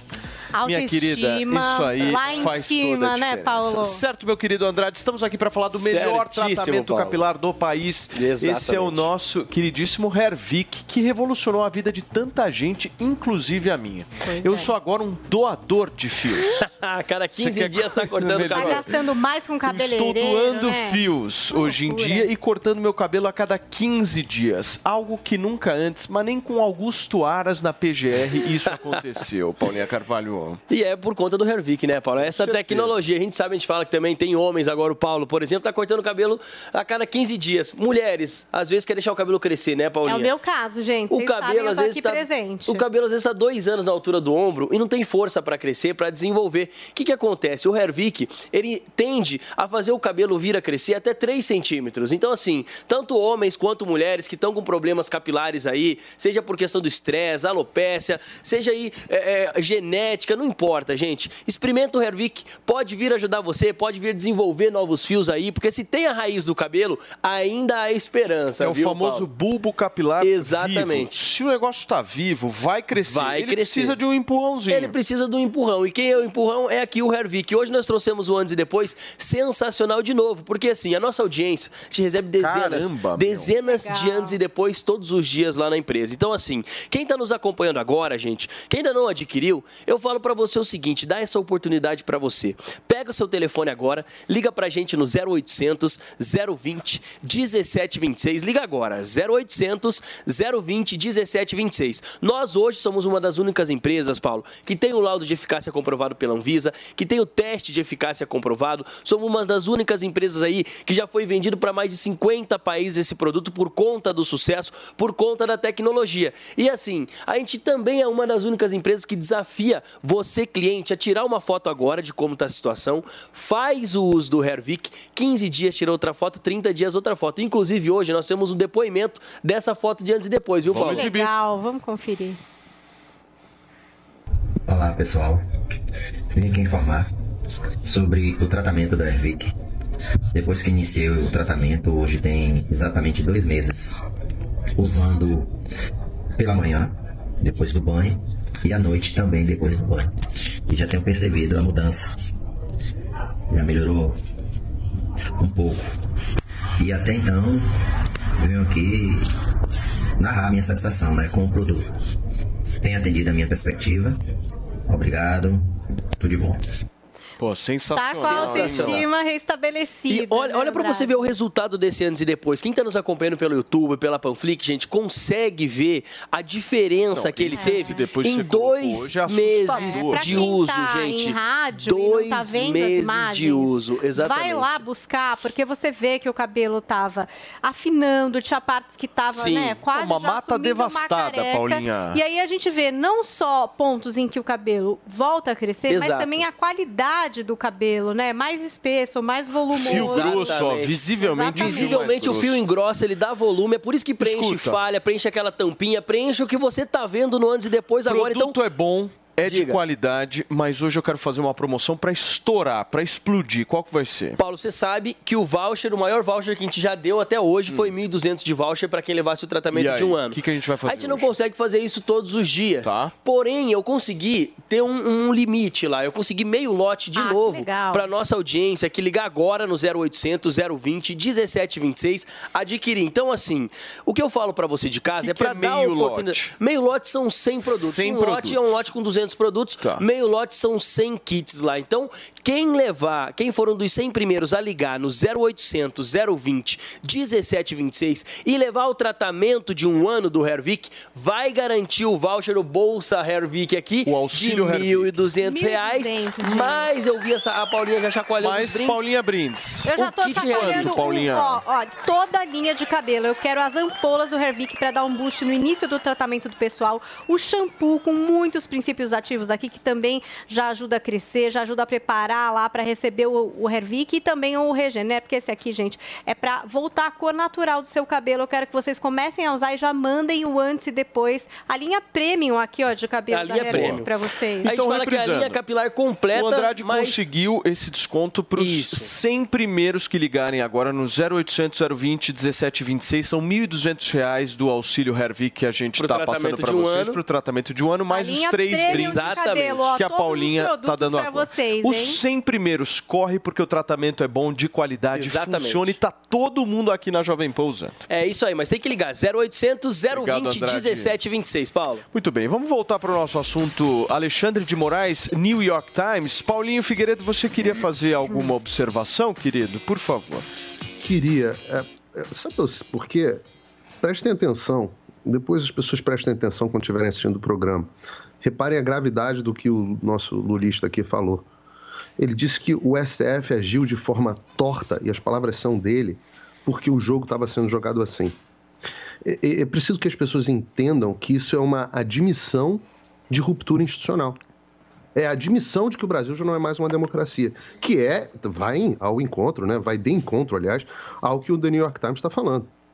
Porque se o STF, uma reflexão que eu quero fazer aqui, se o STF pode agir fora dos seus poderes constitucionais porque não gosta da forma que a Procuradoria-Geral da República age, ora então, o Bolsonaro também poderia agir fora dos seus poderes constitucionais se não gostar da forma que o STF age. Porque aí é o vale tudo. Saiu das tais das quatro linhas. Olha, você pode não gostar do PGR, pode não gostar, mas ele foi nomeado na forma da lei, sabatinado e aprovado pelo Senado. Pode não gostar dele, mas ah, cogitam até que ele fique no próximo governo. Não há nada ilegal ou inconstitucional ah, em, nenhuma ação do presidente Bolsonaro. Mas há, e agora de forma admitida aqui, e admitida pelo The New York Times, pelo Supremo Tribunal Federal. Então a pergunta é: quem rompeu a ordem constitucional do Brasil? Reparem, é- essa turma não quer democracia nenhuma, gente. Isso é uma falsidade, isso é uma mentira. Eles não querem democracia. Eles querem tomar o poder, mesmo que seja de forma torta. Custe o que custar. Esse é o pessoal que bate palma para cartinha, para cartinha pela democracia. É tudo uma farsa, é tudo fajuto. No final das contas, eles falam assim: ó, a gente não gosta do que o Bolsonaro faz.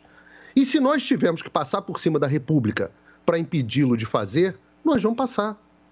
Ah, porque o PGR não processa, foram não sei quantos. Ora, como assim o PGR não responde aos 8 milhões de pedidos que o Randolph Rodrigues faz? Tinha que fazer. Ele não responde, mas o Alexandre responde. Porque o Randolph Rodrigues bate no peito e diz: Eu sou o PGR agora. Eu sou o PGR. E o Aras teria que se curvar ao Randolfo Rodrigues. Tudo que o Randolfo Rodrigues falou era, era tudo. Ou, ou seja, a PGR tinha que se curvar a um agente político de esquerda. Se não se curva, ora, então o STF pode agir de forma torta.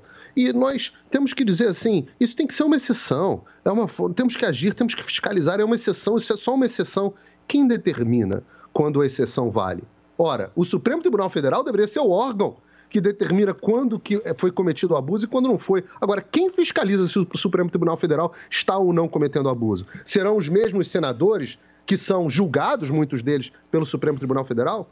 Ora, ninguém pode acreditar que o país está numa normalidade democrática. Guga Noblar. Gente, quando eu falo que driblou, eu não estou dizendo que eles foram contra o que está na lei, não. Aí eles já querem fazer Se essa vira narra- nos 30. Não, não, é, é- não, é você que é desinformado, meu amigo. Se vira nos 30. Driblou é porque ele fechou, encerrou o meu. inquérito e abriu um outro inquérito. Ele fez o que a Procuradoria pediu, eles queriam encerrar esse inquérito em 2021. Esse mesmo inquérito foi usado como base para fazer a busca e apreensão. E aí ele encerrou e abriu um novo inquérito. Esse é o tri- tipo de drible. Às vezes você compartilha informação para que novas investigações sejam feitas, às vezes você abre um novo inquérito. Enfim, você dá um jeito de driblar de maneira legal. Ninguém foi contra a lei, não, como ele falou. Eu achava que Não. não precisava desenhar.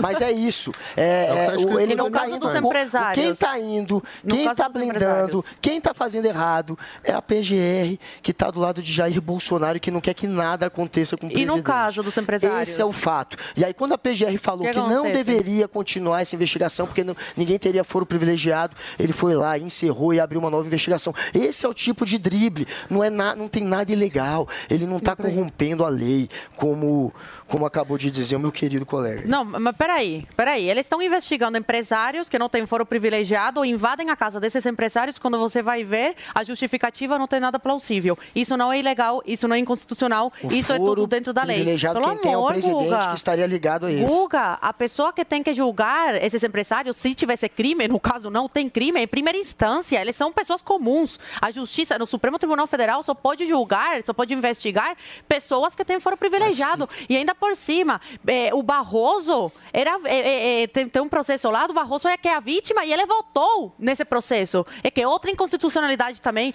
Como você pode falar que não O tem foro inconstitucional- privilegi- inconstitucionalidade, Guga? A questão do foro privilegiado está ligada ao o ato antidemocrático que seja favorável E ao na presidente. questão da Sarah Winter, do Roberto Jefferson, que são pessoas comuns também, é o pessoas- Supremo que tem que interferir também, No só caso, porque eles são as Eles estavam vítimas. pedindo intervenção militar pelo artigo 142. E Daniel Silveira, que tem é, imunidade parlamentar. Aí, Gente, co- como você vai se virar para defender isso? A prisão do Daniel Silveira, que tem imunidade parlamentar. Imunidade da- parlamentar. do Daniel foi a Polícia imunidade parlamentar faz sentido na Constituição como tá? Para quê? Para a pessoa, para o deputado, para o senador, para quem tem o, o- a imunidade parlamentar, poder falar caso- coisas incômodas que eu, você, Paulinha, um Paulo, que somos pessoas comuns, não podemos falar. Incomodou, Tem incomodou. Não tem, o, o Guga, imunidade parlamentar, a Constituição é bem você não clara pode no seu artigo, a é bem imunidade parlamentar. clara. Em nenhum momento ele pegou uma arma, ameaçou, colocou na cara do, do Alexandre de Moraes, No caso do Noblar. Daniel, é quem A pessoa pior do que- que a isso, pe- No caso do Daniel, É tem pior a PGR, a Polícia Quem Federal tem, e o quem STF. tem que julgar, pediram. Quem tem que julgar se essa fala foi incorreta ou não, são as pessoas que o colocaram lá. Na próxima PGR. eleição, ou reelegem ou não, ou deixam de fora da, da incrível que corrida. pareça, até a PGR discorda. Times. Vamos lá, Paulinho, Ele discorda. O Luli... Eu quero saber se o lulista discorda do New York Times, porque eu Ele quer- lendo aqui a reportagem do New York Ele Times. Encorajado por novos poderes que o tribunal concedeu a si mesmo, que lhe permitem, de fato, atuar como investigador, promotor e juiz ao mesmo tempo em alguns casos. Não há regime constitucional no planeta, no Ocidente pelo menos, que permita alguém atuar, primeiro, um tribunal dar poder a si mesmo, isso é absolutamente absurdo. Segundo, atuar como juiz, investigador e promotor ao mesmo tempo. Só que faltou aqui vítima, porque o Supremo Tribunal diz, e a reportagem corrobora isso, que o próprio Supremo, Supremo Tribunal Federal era vítima. Ora, eu, eu preciso dizer que há uma violação da ordem constitucional? Eu preciso dizer que está agindo fora da, da lei? Ou você concorda com o New York Times ou então você discorda. Diz assim: não, o tribunal não deu a eles esses poderes, foi tudo correto, isso é, é normal. Tem alguns casos onde o tribunal pode agir mesmo como investigador, juiz, promotor, etc. Só que aí não tem como fazer isso sem escarrar na cara do direito. Ora, até o próprio professor, e foi a frase que você falou, que você usou mesmo, Guga, até o próprio professor ouvido pelo The New York Times, não me lembro qual foi, disse: o tribunal não podia ficar parado, ele tinha que agir. Ou seja, ninguém em sã consciência diz que o que o tribunal fez é constitucional. Ninguém. O que dizem é, era o único jeito. Nós passamos da lei e era esse o seu argumento. O que dizem é que ele saiu do era modo- o único jeito. do o tribunal modo- passou por cima da lei, Foi agiu modo de forma heterodoxo, torta, driblou. assim. Heterodoxo é eufemismo. Não Assume ortodoxo. Agora, Assume não foi ilegal.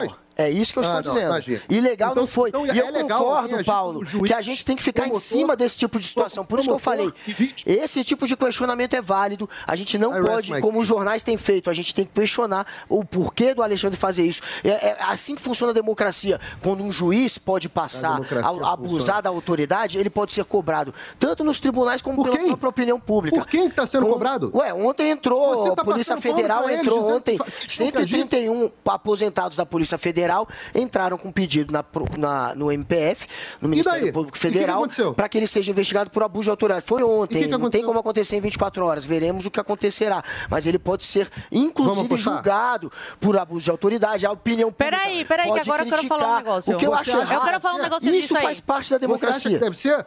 Qual é a sua É opinião? difícil falar com as ser pessoas. O Aras que- arquivou. Olha aqui, olha aqui, olha aqui essa notícia. PGR arquiva a ação de Bolsonaro para investigar Moraes por abuso de poder, de autoridade.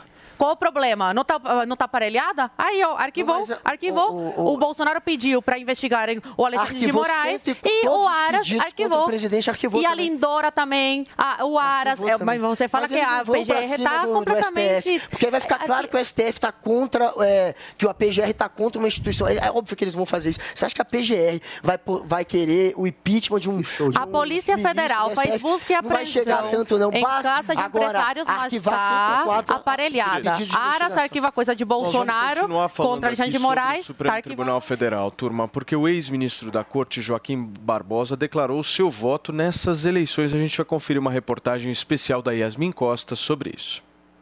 O material foi gravado em Paris, onde Joaquim Barbosa passa férias, e encaminhado neste domingo ao vice na chapa petista Geraldo Alckmin. Além de declarar voto em Lula, o ex-ministro do Supremo Tribunal Federal fez críticas ao presidente e candidato à reeleição Jair Bolsonaro. Os vídeos estão sendo editados pelo marketing da campanha de Lula, que vai reunir o conteúdo em uma só peça. A intenção é divulgar o material nos próximos dias como parte de uma estratégia ofensiva da campanha petista em busca de votos. Joaquim Barbosa presidiu o STF e relatou o processo do mensalão. Esse processo condenou importantes políticos e ministros do PT envolvidos em um esquema de compra de apoio no Congresso no primeiro governo Lula. Em 2018, Joaquim Barbosa chegou a ensaiar uma candidatura à presidência pelo PSB, mas não avançou. No segundo turno, na ocasião, ele declarou voto em Fernando Haddad. Muito bem, Guga Noblar, você gosta bastante do ministro Joaquim Barbosa, né? É alguém que te agrada, certo? Eu- é porque ah, o pessoal do PT, que é petista mesmo, não é o meu caso, eles não gostam muito do Barbosa porque ele condenou uma galera do mensalão, né? Barbosa, indicado pelo Lula, tá lá para ajudar o PT, foi o que mais se voltou contra o PT na época do mensalão e virou algoz para muitos petistas. Mas ele, para mim não. ele não ia sair candidato à presidência da Tinha, República? Ele quase uma foi candidato época que ele, PSB. que ele estava buscando, ele O ciscou Lula pra lá, deixou. ciscou Ele- pra cá. Duas vezes na eleição de 2018 e nessa, há muitos meses atrás, chegaram a cogitá-lo mais uma vez como candidato do PSB, Partido Socialista Brasileiro, mas ele acabou desistindo, né? Chegaram a, a sugerir que ele poderia ser candidato e é muito interessante você ver aquele que para muitos petistas é seu algoz como mais um aliado, pelo menos de ocasião, para derrotar o bolsonarismo. Foi o que eu falei aqui, o Bolsonaro, ele está criando um ambiente parecido com o da época da ditadura, onde todo mundo que se diz democrático está de um lado e aqueles que são contra o sistema, que ameaçam corromper a democracia, estão do outro. Foi isso que é isso que está acontecendo na prática. É por isso que você vê o Joaquim Barbosa, que não tem intenção, de fato, de, de entrar para a política, porque não entrou ainda, está lá apoiando o, o presidente Lula, o ex-presidente Lula, porque acha que, de fato, é necessário, desse, dessa vez, aqueles que são favoráveis à democracia se posicionarem. Está se posicionando. Isso é aquilo que eu falei. É, é a imagem que o Bolsonaro colocou, de alguém que ameaça, de fato, o sistema e quem quer defender a democracia vai ficar contra ele. Você estava coçando a cabeça, Paulinho? Por hein? Eu tava, cara. É, é tá faltando Hervik aqui Tá na minha difícil, cabeça. tá difícil. Porque o Bolsonaro é um Eu vou- democrata. É, olha só, eu vou. É importante. Joaquim Barbosa é um tema importante pelo seguinte. É, primeiro, lembrar que o Joaquim Barbosa foi nomeado ministro do Supremo Tri- Tribunal Federal por. Alguém me lembra aqui? Zoe? Lula. Nomeado por Lula. Falei já tá? isso. Então, eu é, falei, né? apoiou. E, e na eleição passada, na última eleição, ele esteve neutro ou apoiou alguém? Apoiou Haddad. Então não tem Não, não grandes apoiou o Haddad. novidades aqui nesse sentido. O- agora, eu, eu tenho uma coisa que eu quero chamar a atenção para as pessoas que estão assistindo em casa, e talvez até você, Paulo, fique surpreso quando eu disser o seguinte. Joaquim Barbosa é um dos grandes responsáveis, é um dos grandes responsáveis pela falência institucional que o Brasil vive. Você vai falar assim, poxa, mas Joaquim Barbosa? Eu falar, é, é assim. Pelo conceito de moral hazard, ou risco moral. Quando o Joaquim Barbosa, relatando o processo do mensalão, que demorou para um escambau, esse foi o primeiro ponto, a justiça não agiu de forma rápida. Mas quando ele vai, naquele momento, e inocenta, ou sequer acusa o Lula, naquele momento o Brasil se afunda. Por quê? Porque em 2005, 2004, 2005, quando o PT monta o esquema de compra de votos do parlamento, o, chamado mensalão, que eu espero que os petistas não digam que não existiu, eu espero pelo menos, o que, que o PT estava fazendo? Ele estava desviando dinheiro de empresas estatais através de publicidade, mas ele estava desviando dinheiro de empresas estatais para comprar apoio político. E com isso, subverter a República. Porque uma vez que os parlamentares votavam não mais com base nas suas convicções ou com, com- orientação dos seus partidos, e sim subornados pelo Poder Executivo, ora, neste momento, a República não funcionava mais, você não tinha mais a separação de poderes. Esses mesmos parlamentares, depois, ah, aprovavam a nomeação de ministros do Supremo Tribunal Federal, muitos dos quais estão, estão aí até hoje. Ora, os poderes pararam de funcionar naquele momento.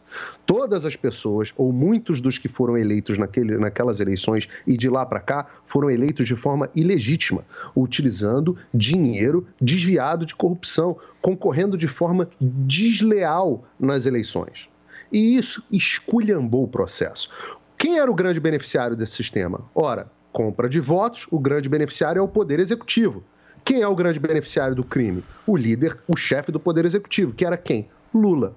O que, que o Joaquim Barbosa fez? Inocentou, ou pelo menos deixou de julgar, para ser correto, o Lula. Quando ele deixa de julgar o Lula, é, não, não- não aceita a acusação contra o Lula, não lembro exatamente qual foi o instrumento jurídico usado na época, mas o fato é que o PT se sentiu livre para repetir o esquema. E o Petrolão foi um sistema mais sofisticado do mensalão. E a República se subverteu novamente. Se naquele momento Lula tivesse sido, como principal beneficiário do crime, condenado de forma exemplar, as instituições brasileiras teriam funcionado e nós não estaríamos no, no caos que vivemos hoje. Mas não, Joaquim Barbosa, não sei se por gratidão, ou às vezes até por um senso é, imbecil de ah, tenho que preservar a instituição da presidência da República para evitar traumas, é, depois o povo resolve isso nas urnas, não puniu o principal beneficiário do crime. E aí nós chegamos nessa situação que nós estamos hoje. É, o moral hazard criado, o risco moral criado naquele momento pelo péssimo julgamento do mensalão, que não condenou o pri- principal beneficiário, que nos levou a esse caos que nós vivemos hoje em dia.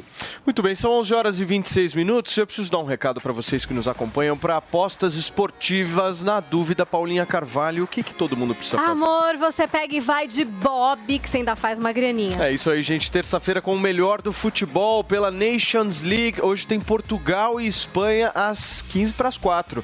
Os dois melhores times brigam para a melhor posição no grupo B. E o jogo promete. Hein? Além disso, nesta terça-feira, a seleção brasileira de futebol joga o seu último amistoso antes da Copa do Mundo. O Brasil enfrenta a Tunísia hoje às três e meia da tarde. Já esquenta, inclusive, para o Mundial no Catar, meus amigos. E por que não aproveitar um baita bônus de boas-vindas para você palpitar nessas e em outras partidas? Entre agora mesmo no vaidebob.com e cadastre-se já para aproveitar uma super promoção. Depositando entre 50 e 400 reais, você leva 100% desse valor em saldo de bônus. É isso mesmo que você ouviu agora. Depositou, levou o dobro. Acesse agora mesmo vaidebob.com e dê seus lances. Na dúvida, Paulinha Carvalho, a gente faz o quê?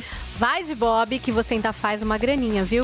É isso aí. Turma, nós vamos para um rápido intervalo comercial. Na volta, Zoe Martinez vai comentar a respeito de todo esse assunto que a gente estava discutindo por aqui. Já já, já voltamos. Fica aí.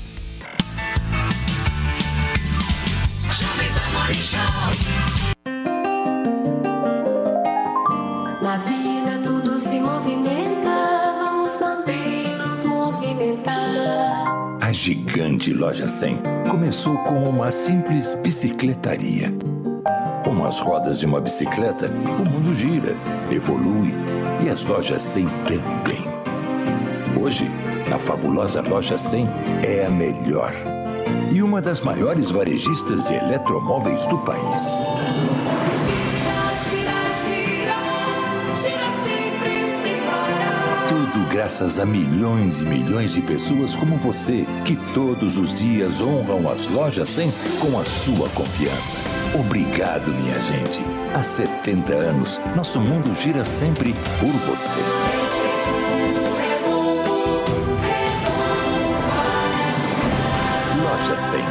70 anos. Ainda bem que tem. Conheça os nossos candidatos e candidatas. Vote nos candidatos do Podemos. Ajudar as cidades, as pessoas com autismo e de olho no direito dos animais. Sou Murilo Félix, deputado estadual 19800.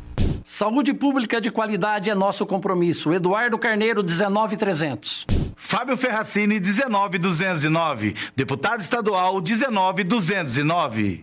Olá, amigos. Conheço o meu trabalho pela primeira infância e pela causa animal. Ricardo França, 19100. Viver é bom, encontrar os amigos é bom, sentar em volta da mesa é bom, viver além do comum. Bom, aqui no Barbacoa é assim, a melhor mesa de saladas que tem, e o sabor da carne vai além. Muito além da carne. No Itaim, Shoppings Day Day em Morumbi ou na sua casa pelo iFood. Pessoal, 50 faz diferença. Somos a bancada feminista do PSOL. Queremos mulheres negras no poder. E você? Feminismo é antirracismo e diversidade. É Lula para derrubar Bolsonaro. Para deputada estadual, vote 50 mil. Eu sou o Carlos Janazzi, autor do PDL 22, que acaba com o confisco das aposentadorias dos servidores. Vote na educação, vote professor Janazzi 50789. Janazzi é o cara da educação. Pessoal, 50 faz diferença. Federação Pessoal Rede. Olá, eu sou a urna eletrônica que você conhece há 26 anos. E eu sou a nova urna eletrônica. Neste ano nós vamos estar juntas, garantindo eleições seguras e transparentes. É que em nós duas, a confiança já vem de fábrica e é atestada por universidades. Ah, isso eu confirmo. Urna eletrônica, dois modelos, a mesma segurança. Justiça Eleitoral, há 90 anos pela democracia. Vi que o Haddad foi péssimo para a saúde quando foi prefeito de São Paulo. Será que nada aumentou no governo dele? Ouve o Rodrigo no debate. É importante lembrar que no governo do Haddad teve muito aumento, sim, aumento de fila de creche. A maior fila da saúde aí sim de São Paulo. Como secretário de saúde do Bruno Covas, a gente teve que ralar muito para consertar toda essa bagunça que o PT deixou. Dia 2 de outubro, a gente precisa proteger São Paulo e mostrar o cartão vermelho para a turma do PT mais uma vez. Edson Aparecido 155. Coligação São Paulo para frente. A redação é uma arte e, como qualquer outro ofício, leva tempo para aprender e praticar. Mas você pode começar hoje. E o primeiro passo é se inscrever no no meu novo curso Seja um Copywriter. Eu sou Rafael Albertoni, o primeiro copywriter do Brasil, e te convido para um treinamento onde você aprenderá as técnicas de texto que vão mudar a sua vida financeira. Aproveite a promoção de lançamento com 50% de desconto por tempo limitado. Acesse agora newcursos.com.br, N-I-U cursos.com.br e faça sua inscrição. Márcio França, 400, senador. É Lula lá, Haddad aqui. E eu ajudando os dois no Senado da República. Sempre no caminho da paz e da harmonia. Tenho 40 anos de vida pública. Fui prefeito, secretário de Estado e governador de São Paulo. Com essa experiência, eu posso garantir que nós temos todas as condições de fazer um trabalho coeso na reconstrução das estruturas do governo do nosso Brasil. Serei o senador de todos os paulistas. Márcio França 400. Coligação Juntos por São Paulo. Sociedade Digital. Sociedade Digital. Toda vez que a tecnologia entra, tem algumas coisas que acontecem é, recorrentemente. A primeira, ela não traz só coisas boas, ela traz coisas boas, ela, ela traz coisas ruins sempre, então ela sempre tem os dois lados. E a outra coisa, ela nunca chega igual para todo mundo, né? Por isso que tem aquela frase do William Gibson que o futuro já chegou, mas ele não está igualmente distribuído. E o que, que a gente percebe desde o início da história da humanidade? Quem tem acesso à tecnologia sempre são os mais privilegiados. Então, se a gente não tomar cuidado, é isso mesmo que está acontecendo, que você é, mencionou, né? A gente tem, ah, por um lado, uma aceleração, que é o que todo mundo fala, né? Ai, a pandemia digitalizou e deu uma aceleração. A aceleração não foi igual para todos, nem foi igual em todas as áreas. A gente pode falar depois um pouquinho sobre a parte de segurança. E, nesse sentido, quando a, a, você tem essa aceleração e ela não é igual, ela pode criar o quê? Muito mais gaps, ou seja, muito mais de é, é, distância entre as, as várias camadas é, sociais. E foi isso que aconteceu. Sociedade Digital, todo domingo na Jovem Pan News. Turma, Paulinha, vamos falar agora sobre um desdobramento daquela confusão que aconteceu na Avenida Paulista. No último domingo, entre o candidato a deputado federal Guilherme Boulos e um adolescente ligado ao MBL. Segundo o PSOL, esse menino estava infiltrado em grupos do partido, é isso mesmo? Pois é. Então vamos dar uma atualizada. Ontem a gente trouxe a história desse adolescente de 15 anos que abordou o Boulos para questionar o candidato na Avenida Paulista.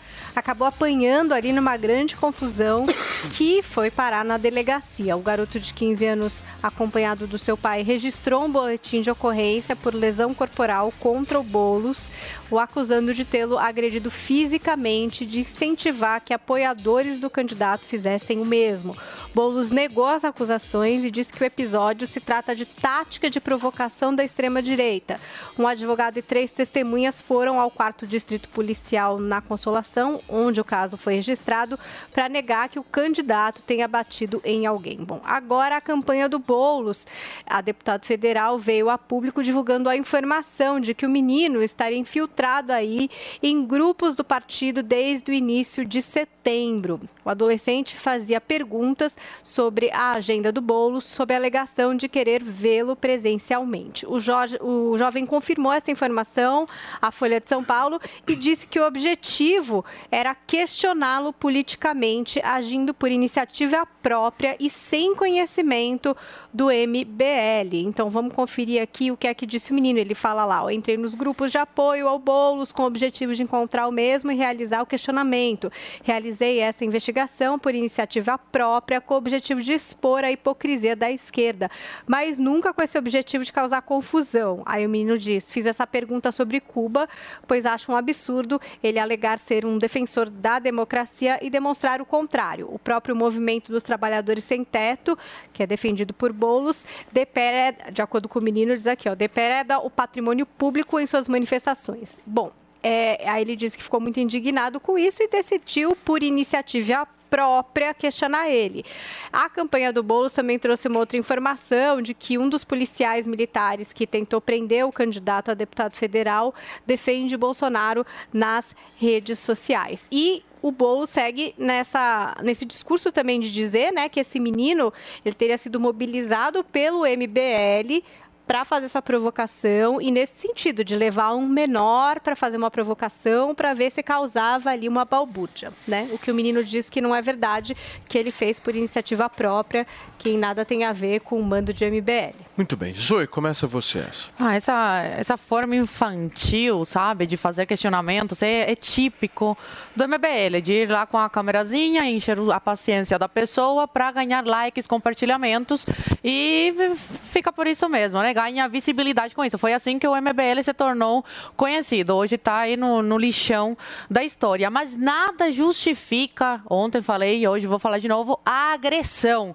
Tudo bem que eu sou contra você, a pessoa estar tá numa manifestação aí, por exemplo, da esquerda e a pessoa da direita ir lá, né, e começar a querendo uma discussão, querendo aí uma briga. Eu acho isso errado. Acho que tem que respeitar aí, todo mundo tem o seu direito aí de, de fazer a sua manifestação. Você quer fazer a da direita? Vai lá e faz em outro lugar a da direita, para evitar esse tipo de confusão. Agora, o, o, garoto, em nenhum momento ele foi desrespeitoso. Ele pegou o celular, foi lá e fez uma pergunta sobre Cuba. Em nenhum momento, em nenhuma situação, por mais que ele tivesse sido desrespeitoso, ele merecia apanhar da forma que foi, que apanhou por, dos, dos militantes do, do Boulos. Então, nessa história, os dois lados estão errados. E pior ainda, os militantes aí estão querendo justificar, né? É, falaram, ah, ele estava infiltrado nos grupos do, de WhatsApp do PSOL. Uai, eles estão querendo de, de alguma forma justificar. Tá, ele estava infiltrado, beleza, errado, pode ser errado. Foi na manifestação? Foi na manifestação, provocou. Mas isso justifica uma violência física? Desculpa, mas não faz nenhum sentido isso. E mais, o pessoal, a esquerda, que se diz tão democrática e tão a favor de cada um expressar a sua opinião e contra a violência, tentar justificar um fato como esse é mais uma contradição aí deles. Paulinho, sua vez. Eu tenho que ser bem justo aqui. Eu não tenho nenhuma simpatia pelo MBL, mas eu não vejo problema nenhum nessa forma de questionamento. Não vejo mesmo, ah, não vejo problema nenhum na infiltração em grupo. É, o próprio Guga já participou aqui de manifestação é, pró-Bolsonaro, já foi lá ver, faz parte. Isso aí eu acho imprudente. Nesse ponto eu vou acompanhar a Zoe. Acho bastante imprudente, mas não acho ilegítimo, não. Não é violento. Uh, outro dia foi um, um outro lá no, no, cercadinho questionar o presidente Bolsonaro e vocês não viram também crítica da minha parte a esse respeito. Pode estar tá lá, pode questionar. Sujeito é candidato, pode ser questionado. É possível você sim entrar em grupo para saber o que, que as pessoas realmente discutem. É, é do jogo democrático. Isso vem acontecendo há bastante tempo. Aqui nos Estados Unidos acontece também. E eu não vejo grandes problemas nisso, não. Agora, a gente tem que lembrar que a gente está falando de um menino de 15 anos de idade. Um menino, 15 anos de idade. É um, é um garoto, não tem. Eu até me surpreendo, porque a esquerda sequer acha que ele deveria ser responsável caso ele cometesse algum crime. Seria inimputável, né? Na discussão da maioridade penal. Então eu não vejo é, grande problema. O que me chocou nessa história é o espancamento do bem é o fato de alguém enxergar um menino nessa situação e não simplesmente grita com ele, bota para fora, ah, xinga. O Guga já passou por isso outras vezes também, normal. Xinga, bota para fora, bota para correr, etc. Mas soco, chute, pontapé, pô, que que é isso? Esse é, o, esse é o caminho. E, de novo, não estou nem dizendo aqui que isso é uma coisa da esquerda. Eu estou dizendo que esse é um comportamento que deve ser reprovado em qualquer um dos casos. Se chegou alguém lá para fazer um questionamento, você não quer que a pessoa fique junto, bota para. Bota, mas você não pode tirar o direito da pessoa de fazer esse questionamento, de ir e vir e de, de uh, fazer os questionamentos normais dentro de uma democracia. E muito menos partir para violência e espancamento. Guga Noblar é errado bater nessa, nesse garoto de 15 anos. Nada justifica a agressão ao garoto. E foram dois outros rapazes que parecem ser jovens, mas parecem ser maiores de idade, não sabemos se são ou não, que bateram nele. O problema todo foi que eles tentaram criar uma história de que o Boulos foi o agressor. E aí as testemunhas que foram ouvidas negaram isso, e ninguém era do pessoal, viu?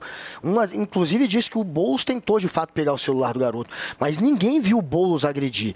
E, a, e, a, e o Boulos e tentar dizer, jogar essa história de que ele estava infiltrado em grupo, eu não acredito que seja para justificar a agressão. Eu acho que é para tentar mostrar que foi algo premeditado, que o MBL queria criar algum tipo de tumulto. E eles caíram numa provocação infantil. agredindo? E eles caíram numa provocação infantil. Se o objetivo do MBL era criar um tumulto, como está alegando o Boulos, eles não deveriam. Esses dois que, que bateram no garoto caíram na provocação, fizeram o jogo, o jogo, portanto, que o MBL queria, segundo o próprio pessoal, que era dois, hein? provocar.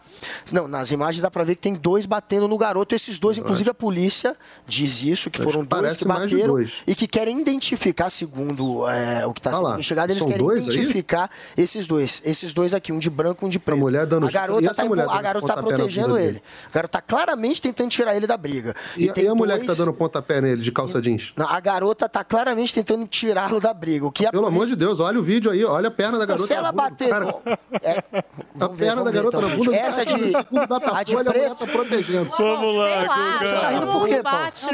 Você morrer de mal nazismo de esquerda e ser redisso? Vamos você no Rio do Salles mentindo o pra cara, gente, ser redisso? O cara. Que engraçado. Espera só um minuto, Guguinha. Desculpe. Ah, desculpe. É que desculpe o o quê? cara está sendo espancado. E eu tô negando isso? Não, você, tá tá dizendo o quê? Tá dizendo que são duas Diz que tem não dois do batendo na imagem. Peraí, meu amor. o você está dizendo aqui que existe uma pessoa tentando afastar onde? A de preto, a de cabelo preto. Eu achei que estavam se referindo a ela. Então vamos ver de novo. VAR, vem cá, VAR. Olha a mulher de Tem uma garota de chute, preto. a mulher de calça jeans. Aqui, tá empurrando o ele, cara. que pega nas costas e empurra. Eu falei dessa.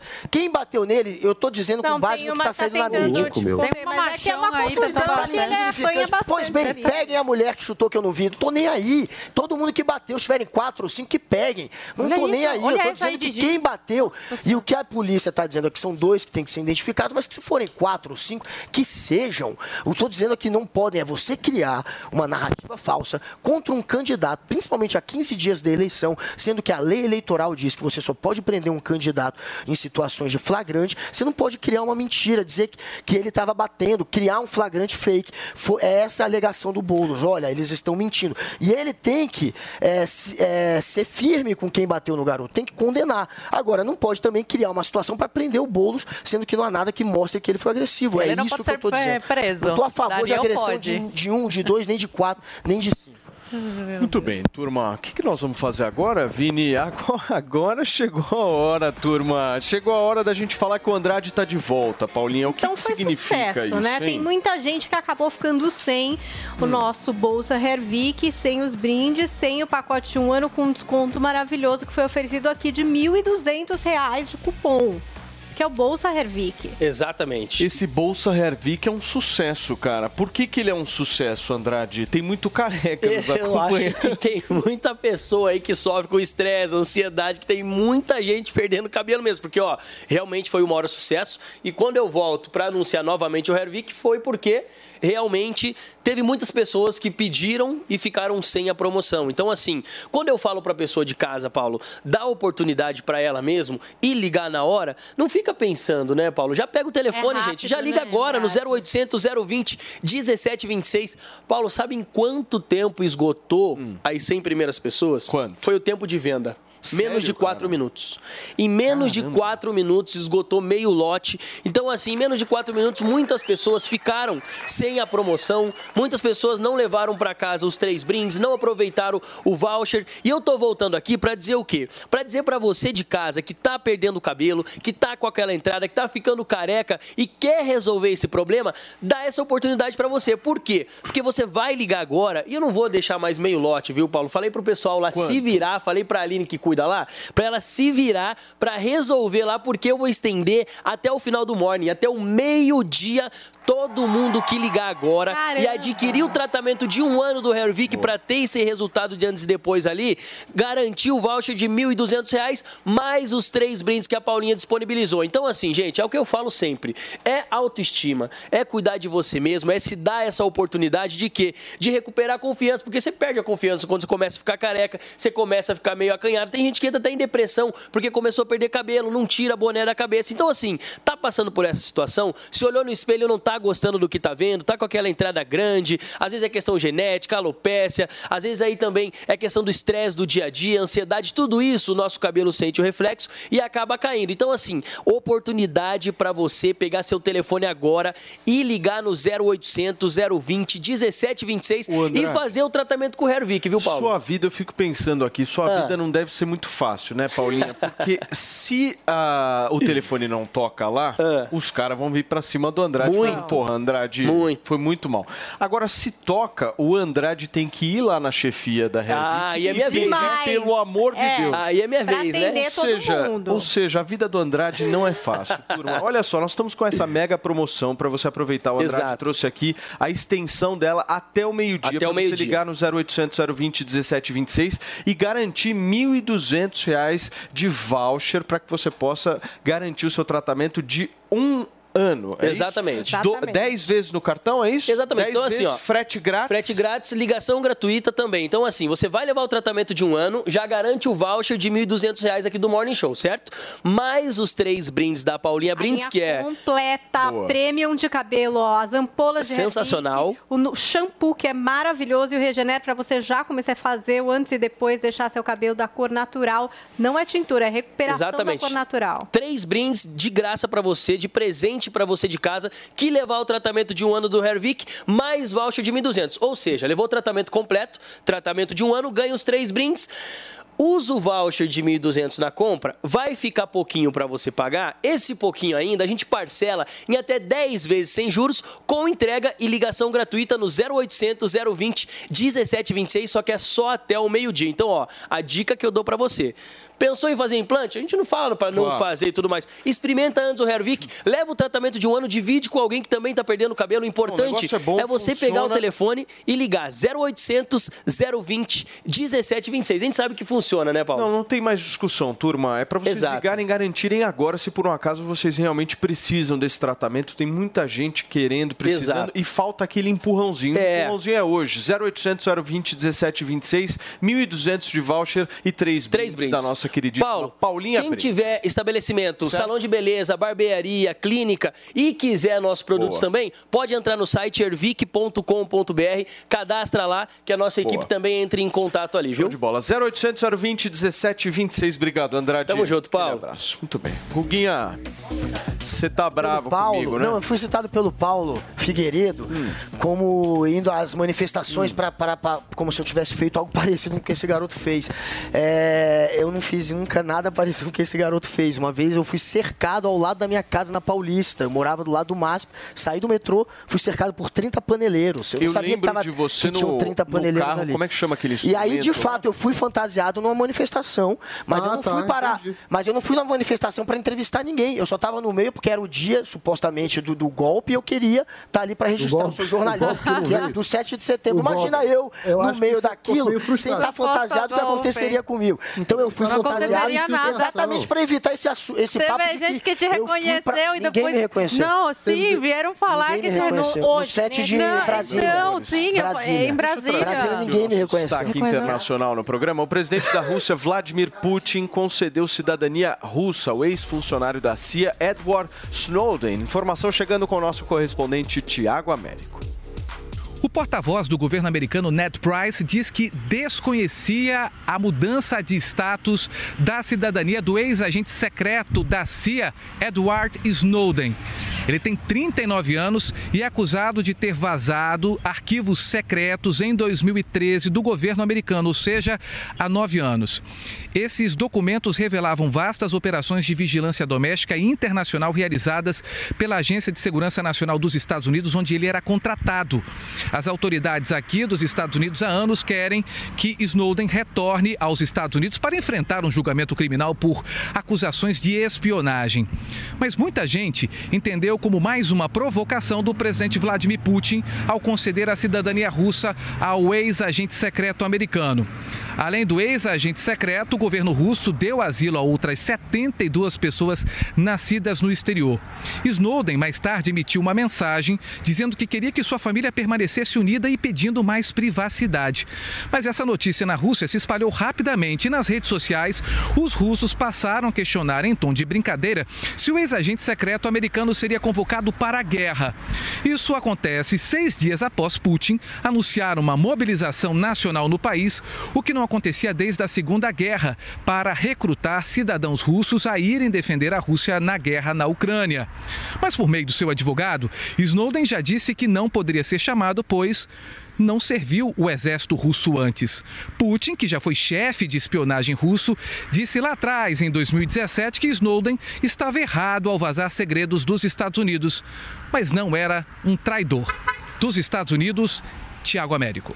Paulinho, ainda nos destaques internacionais, o Irã acusou os Estados Unidos de tentar usar protestos contra a morte de mulher pela polícia para enfraquecer o país, né? Conta pra gente. É, pois é, a gente tem trazido aqui no Morning os protestos que ao longo dos últimos 10 dias mobilizaram milhões de pessoas no Irã após a morte de Masha Mini, de 22 anos, detida em Teherã pela polícia moral, acusada de não usar o hijab de forma correta. Agora o Irã acusa os Estados Unidos de se valer dos protestos para tentar desestabilizar o regime. Então, a gente tem uma fala aqui que é do porta-voz do Ministério das Relações Exteriores iraniano, que é o Nassar Kanani, que disse em um comunicado que Washington está sempre tentando enfraquecer e a estabilidade e a segurança do Irã, embora não, não tenha tido sucesso. Né? Em sua conta no Instagram, Kanani acusou os líderes dos Estados Unidos e de alguns países europeus de abusar do que chamou de um trágico acidente para apoiar manifestantes e ignorar a presença de milhões de pessoas nas ruas e praças do país favoráveis ao regime. Na semana passada, Washington impôs sanções à polícia iraniana por alegações de abuso abuso de mulheres, dizendo que responsabilizava a unidade pela morte de Amini. Em seu discurso na Assembleia Geral da ONU, o presidente americano Joe Biden elogiou as mulheres do Irã, a quem chamou de corajosas. E que sanções são essas? Né? O Departamento do Tesouro dos Estados Unidos impôs sanções a sete altos funcionários militares e de segurança iranianos, incluindo o chefe das forças terrestres do exército iraniano. Como resultado, todos os bens e interesses em propriedade propriedades daqueles designados que se enquadram na jurisdição dos Estados Unidos estão bloqueados e devem ser relatados ao Escritório de Controle de Ativos Estrangeiros do Tesouro. Nessa segunda, o Canadá diz que vai aplicar sanções a dezenas de autoridades e entidades iranianas, incluindo as forças de segurança. A Alemanha convocou o embaixador iraniano em Berlim e um porta-voz do Ministério das Relações Exteriores alemão disse que o país vai considerar todas as opções, junto com outros membros ali é, da União Europeia em relação a novas sanções a Teherã em resposta aos protestos. Até agora, mais de 1.200 pessoas foram presas pelas forças de segurança na região norte do Irã, segundo contagem das autoridades locais divulgadas nessa segunda. E a televisão estatal iraniana contabiliza pelo menos 41 mortos, mas tem aí ONGs que já trazem números maiores, então a situação ainda conflituosa ali no Irã. Muito bem, para você que nos acompanha aqui na Jovem Pan, são 11 horas e 50 53 minutos. Muito bem, Paulinha, vamos fechar o programa com o um episódio Não Convide para a mesma festa aqui deste programa. Hoje temos a primeira-dama Michele Bolsonaro criticando o look da atriz Bruna Marquezine, né? O que foi que ela disse? Meu Deus, que loucura! A Bruna Marquezine, ela tá toda fashionista, ela tá curtindo os desfiles das coleções de verão 2023 internacionais e para cada dia ela elege um look que é assinado por uma das grandes marcas envolvidas aí na semana de moda. Então ela vestiu Versace para ver o Versace e Burberry para curtir as novidades da marca londrina. E daí ela escolheu um vestido que vocês estão vendo aí, quem acompanha por imagens, que é todo colante, transparente, que tem ali um biquíni preto por baixo, alguns recortes, né? Um brinco que são os lações assim gigantes, acho que com pérola, não sei, Pelo menos foi o que eu entendi. E como de costume, o pessoal foi lá para comentar o look, né? Ah, adorei, musa, gostei, não gostei, achei ruim, achei bom. Mas um comentário em especial chamou a atenção, que foi o comentário da primeira-dama Michele Bolsonaro, que palpitou ali num post que trazia aí a Bruna vestida com essa roupa especial para conferir esse desfile. Daí ela escreveu assim, a Michele, ó, a pessoa gosta de ser feia e vulgar, ou a pessoa gostar de ser feia e vulgar talvez aqui numa reflexão. E aí, é, o que eu tenho para trazer para vocês sobre isso é que a direita não está unida nessa. Porque eu não sei se a Vogue Brasil é uma fonte confiável para vocês ou se ela faz parte da grande mídia. Mas, segundo fontes da Vogue Brasil, Será? o Kanye West, que a gente sabe que é apoiador do Trump, teria elogiado a escolha do visual da brasileira, dizendo seu vestido é lindo. Então, não sei Eu se houve lindo. um Claro, né? racha Mostra na tudo direita. que é homem que não vai gostar. Deixa eu Você acha que é uma questão Mostrando é, tudo. de gênero isso? Homens acham legal e mulheres não? Não, pode ter mulher que acha. brincando, gente, tudo brincadeira de descolado e tal. Eu só tenho uma dúvida. A Michelle é casada com o Bolsonaro, né? Ela diz que a Bruna Marquezine não tem um estilo. Mas o Bolsonaro tem? Tem. Tem. Ele é homem raiz, eu já falei aqui. Arrasou, remó fã. O estilo do Bolsonaro é bom. Bolsonaro é zoado. Não, eu acho ele homem das antigas. Eu já falei né, no, nesse programa. Eu acho um Mas homem das estilo. antigas, mão mesmo, entendeu? Viril. Não é aquelas coisas de que pinta a unha, tira a sobrancelha, vai, faz o pé, a mão, tira a cutícula. Ele é um homem raiz. Você vê que a reaçada não suporta ver uma mulher mostrando o corpo. Aí já vem a Michelle atacando. eu- Depois- eu tô falando da Michelle. Michelle Depois Bolsonaro que a gente vê como atacando objetos. uma outra mulher, simplesmente porque mostra o corpo e chama de vulgar. Você vê que a própria a mulherada reacinha Objetifi- faz se esse tipo de julgamento completamente fora, da- fora do momento que a gente vive, Paulinho. gente. Se vista como quiser. Paulinho, Uma coisa é rapidinho aqui. sensual, Você é gostou da. Marquezine? Eu gosto da Marquezine. Eu acho que quanto menos roupa ela usar, mais os homens vão gostar. Ela tem um corpo muito bonito, é uma mulher muito atraente, então a gente gosta. Agora, não dá pra dizer que essa saidinha de praia que ela botou e essa orelha do Snoopy que ela usou de brinco são bonitos. Ela não tava. Ela é mais bonita do que isso. Dá pra ela ficar bem mais bonita que isso. Agora, eu, como Kanye, se tivesse visto, ia falar: olha, parabéns aí, tá muito bonito o vestido. Obviamente o Kanye não tá elogiando o vestido, tá elogiando a Marquezine, que é boa, pô. Você vê que A a, direita tá rachada, né? foi. Pô, ela- Olha, ele é homem, é lógico que ele vai adorar. São 11 horas e 57 minutos. Você ouviu Jovem Pan Morning Show. Oferecimento Loja e 100. 70 anos realizando sonhos. Ainda bem que tem. Loja e 100.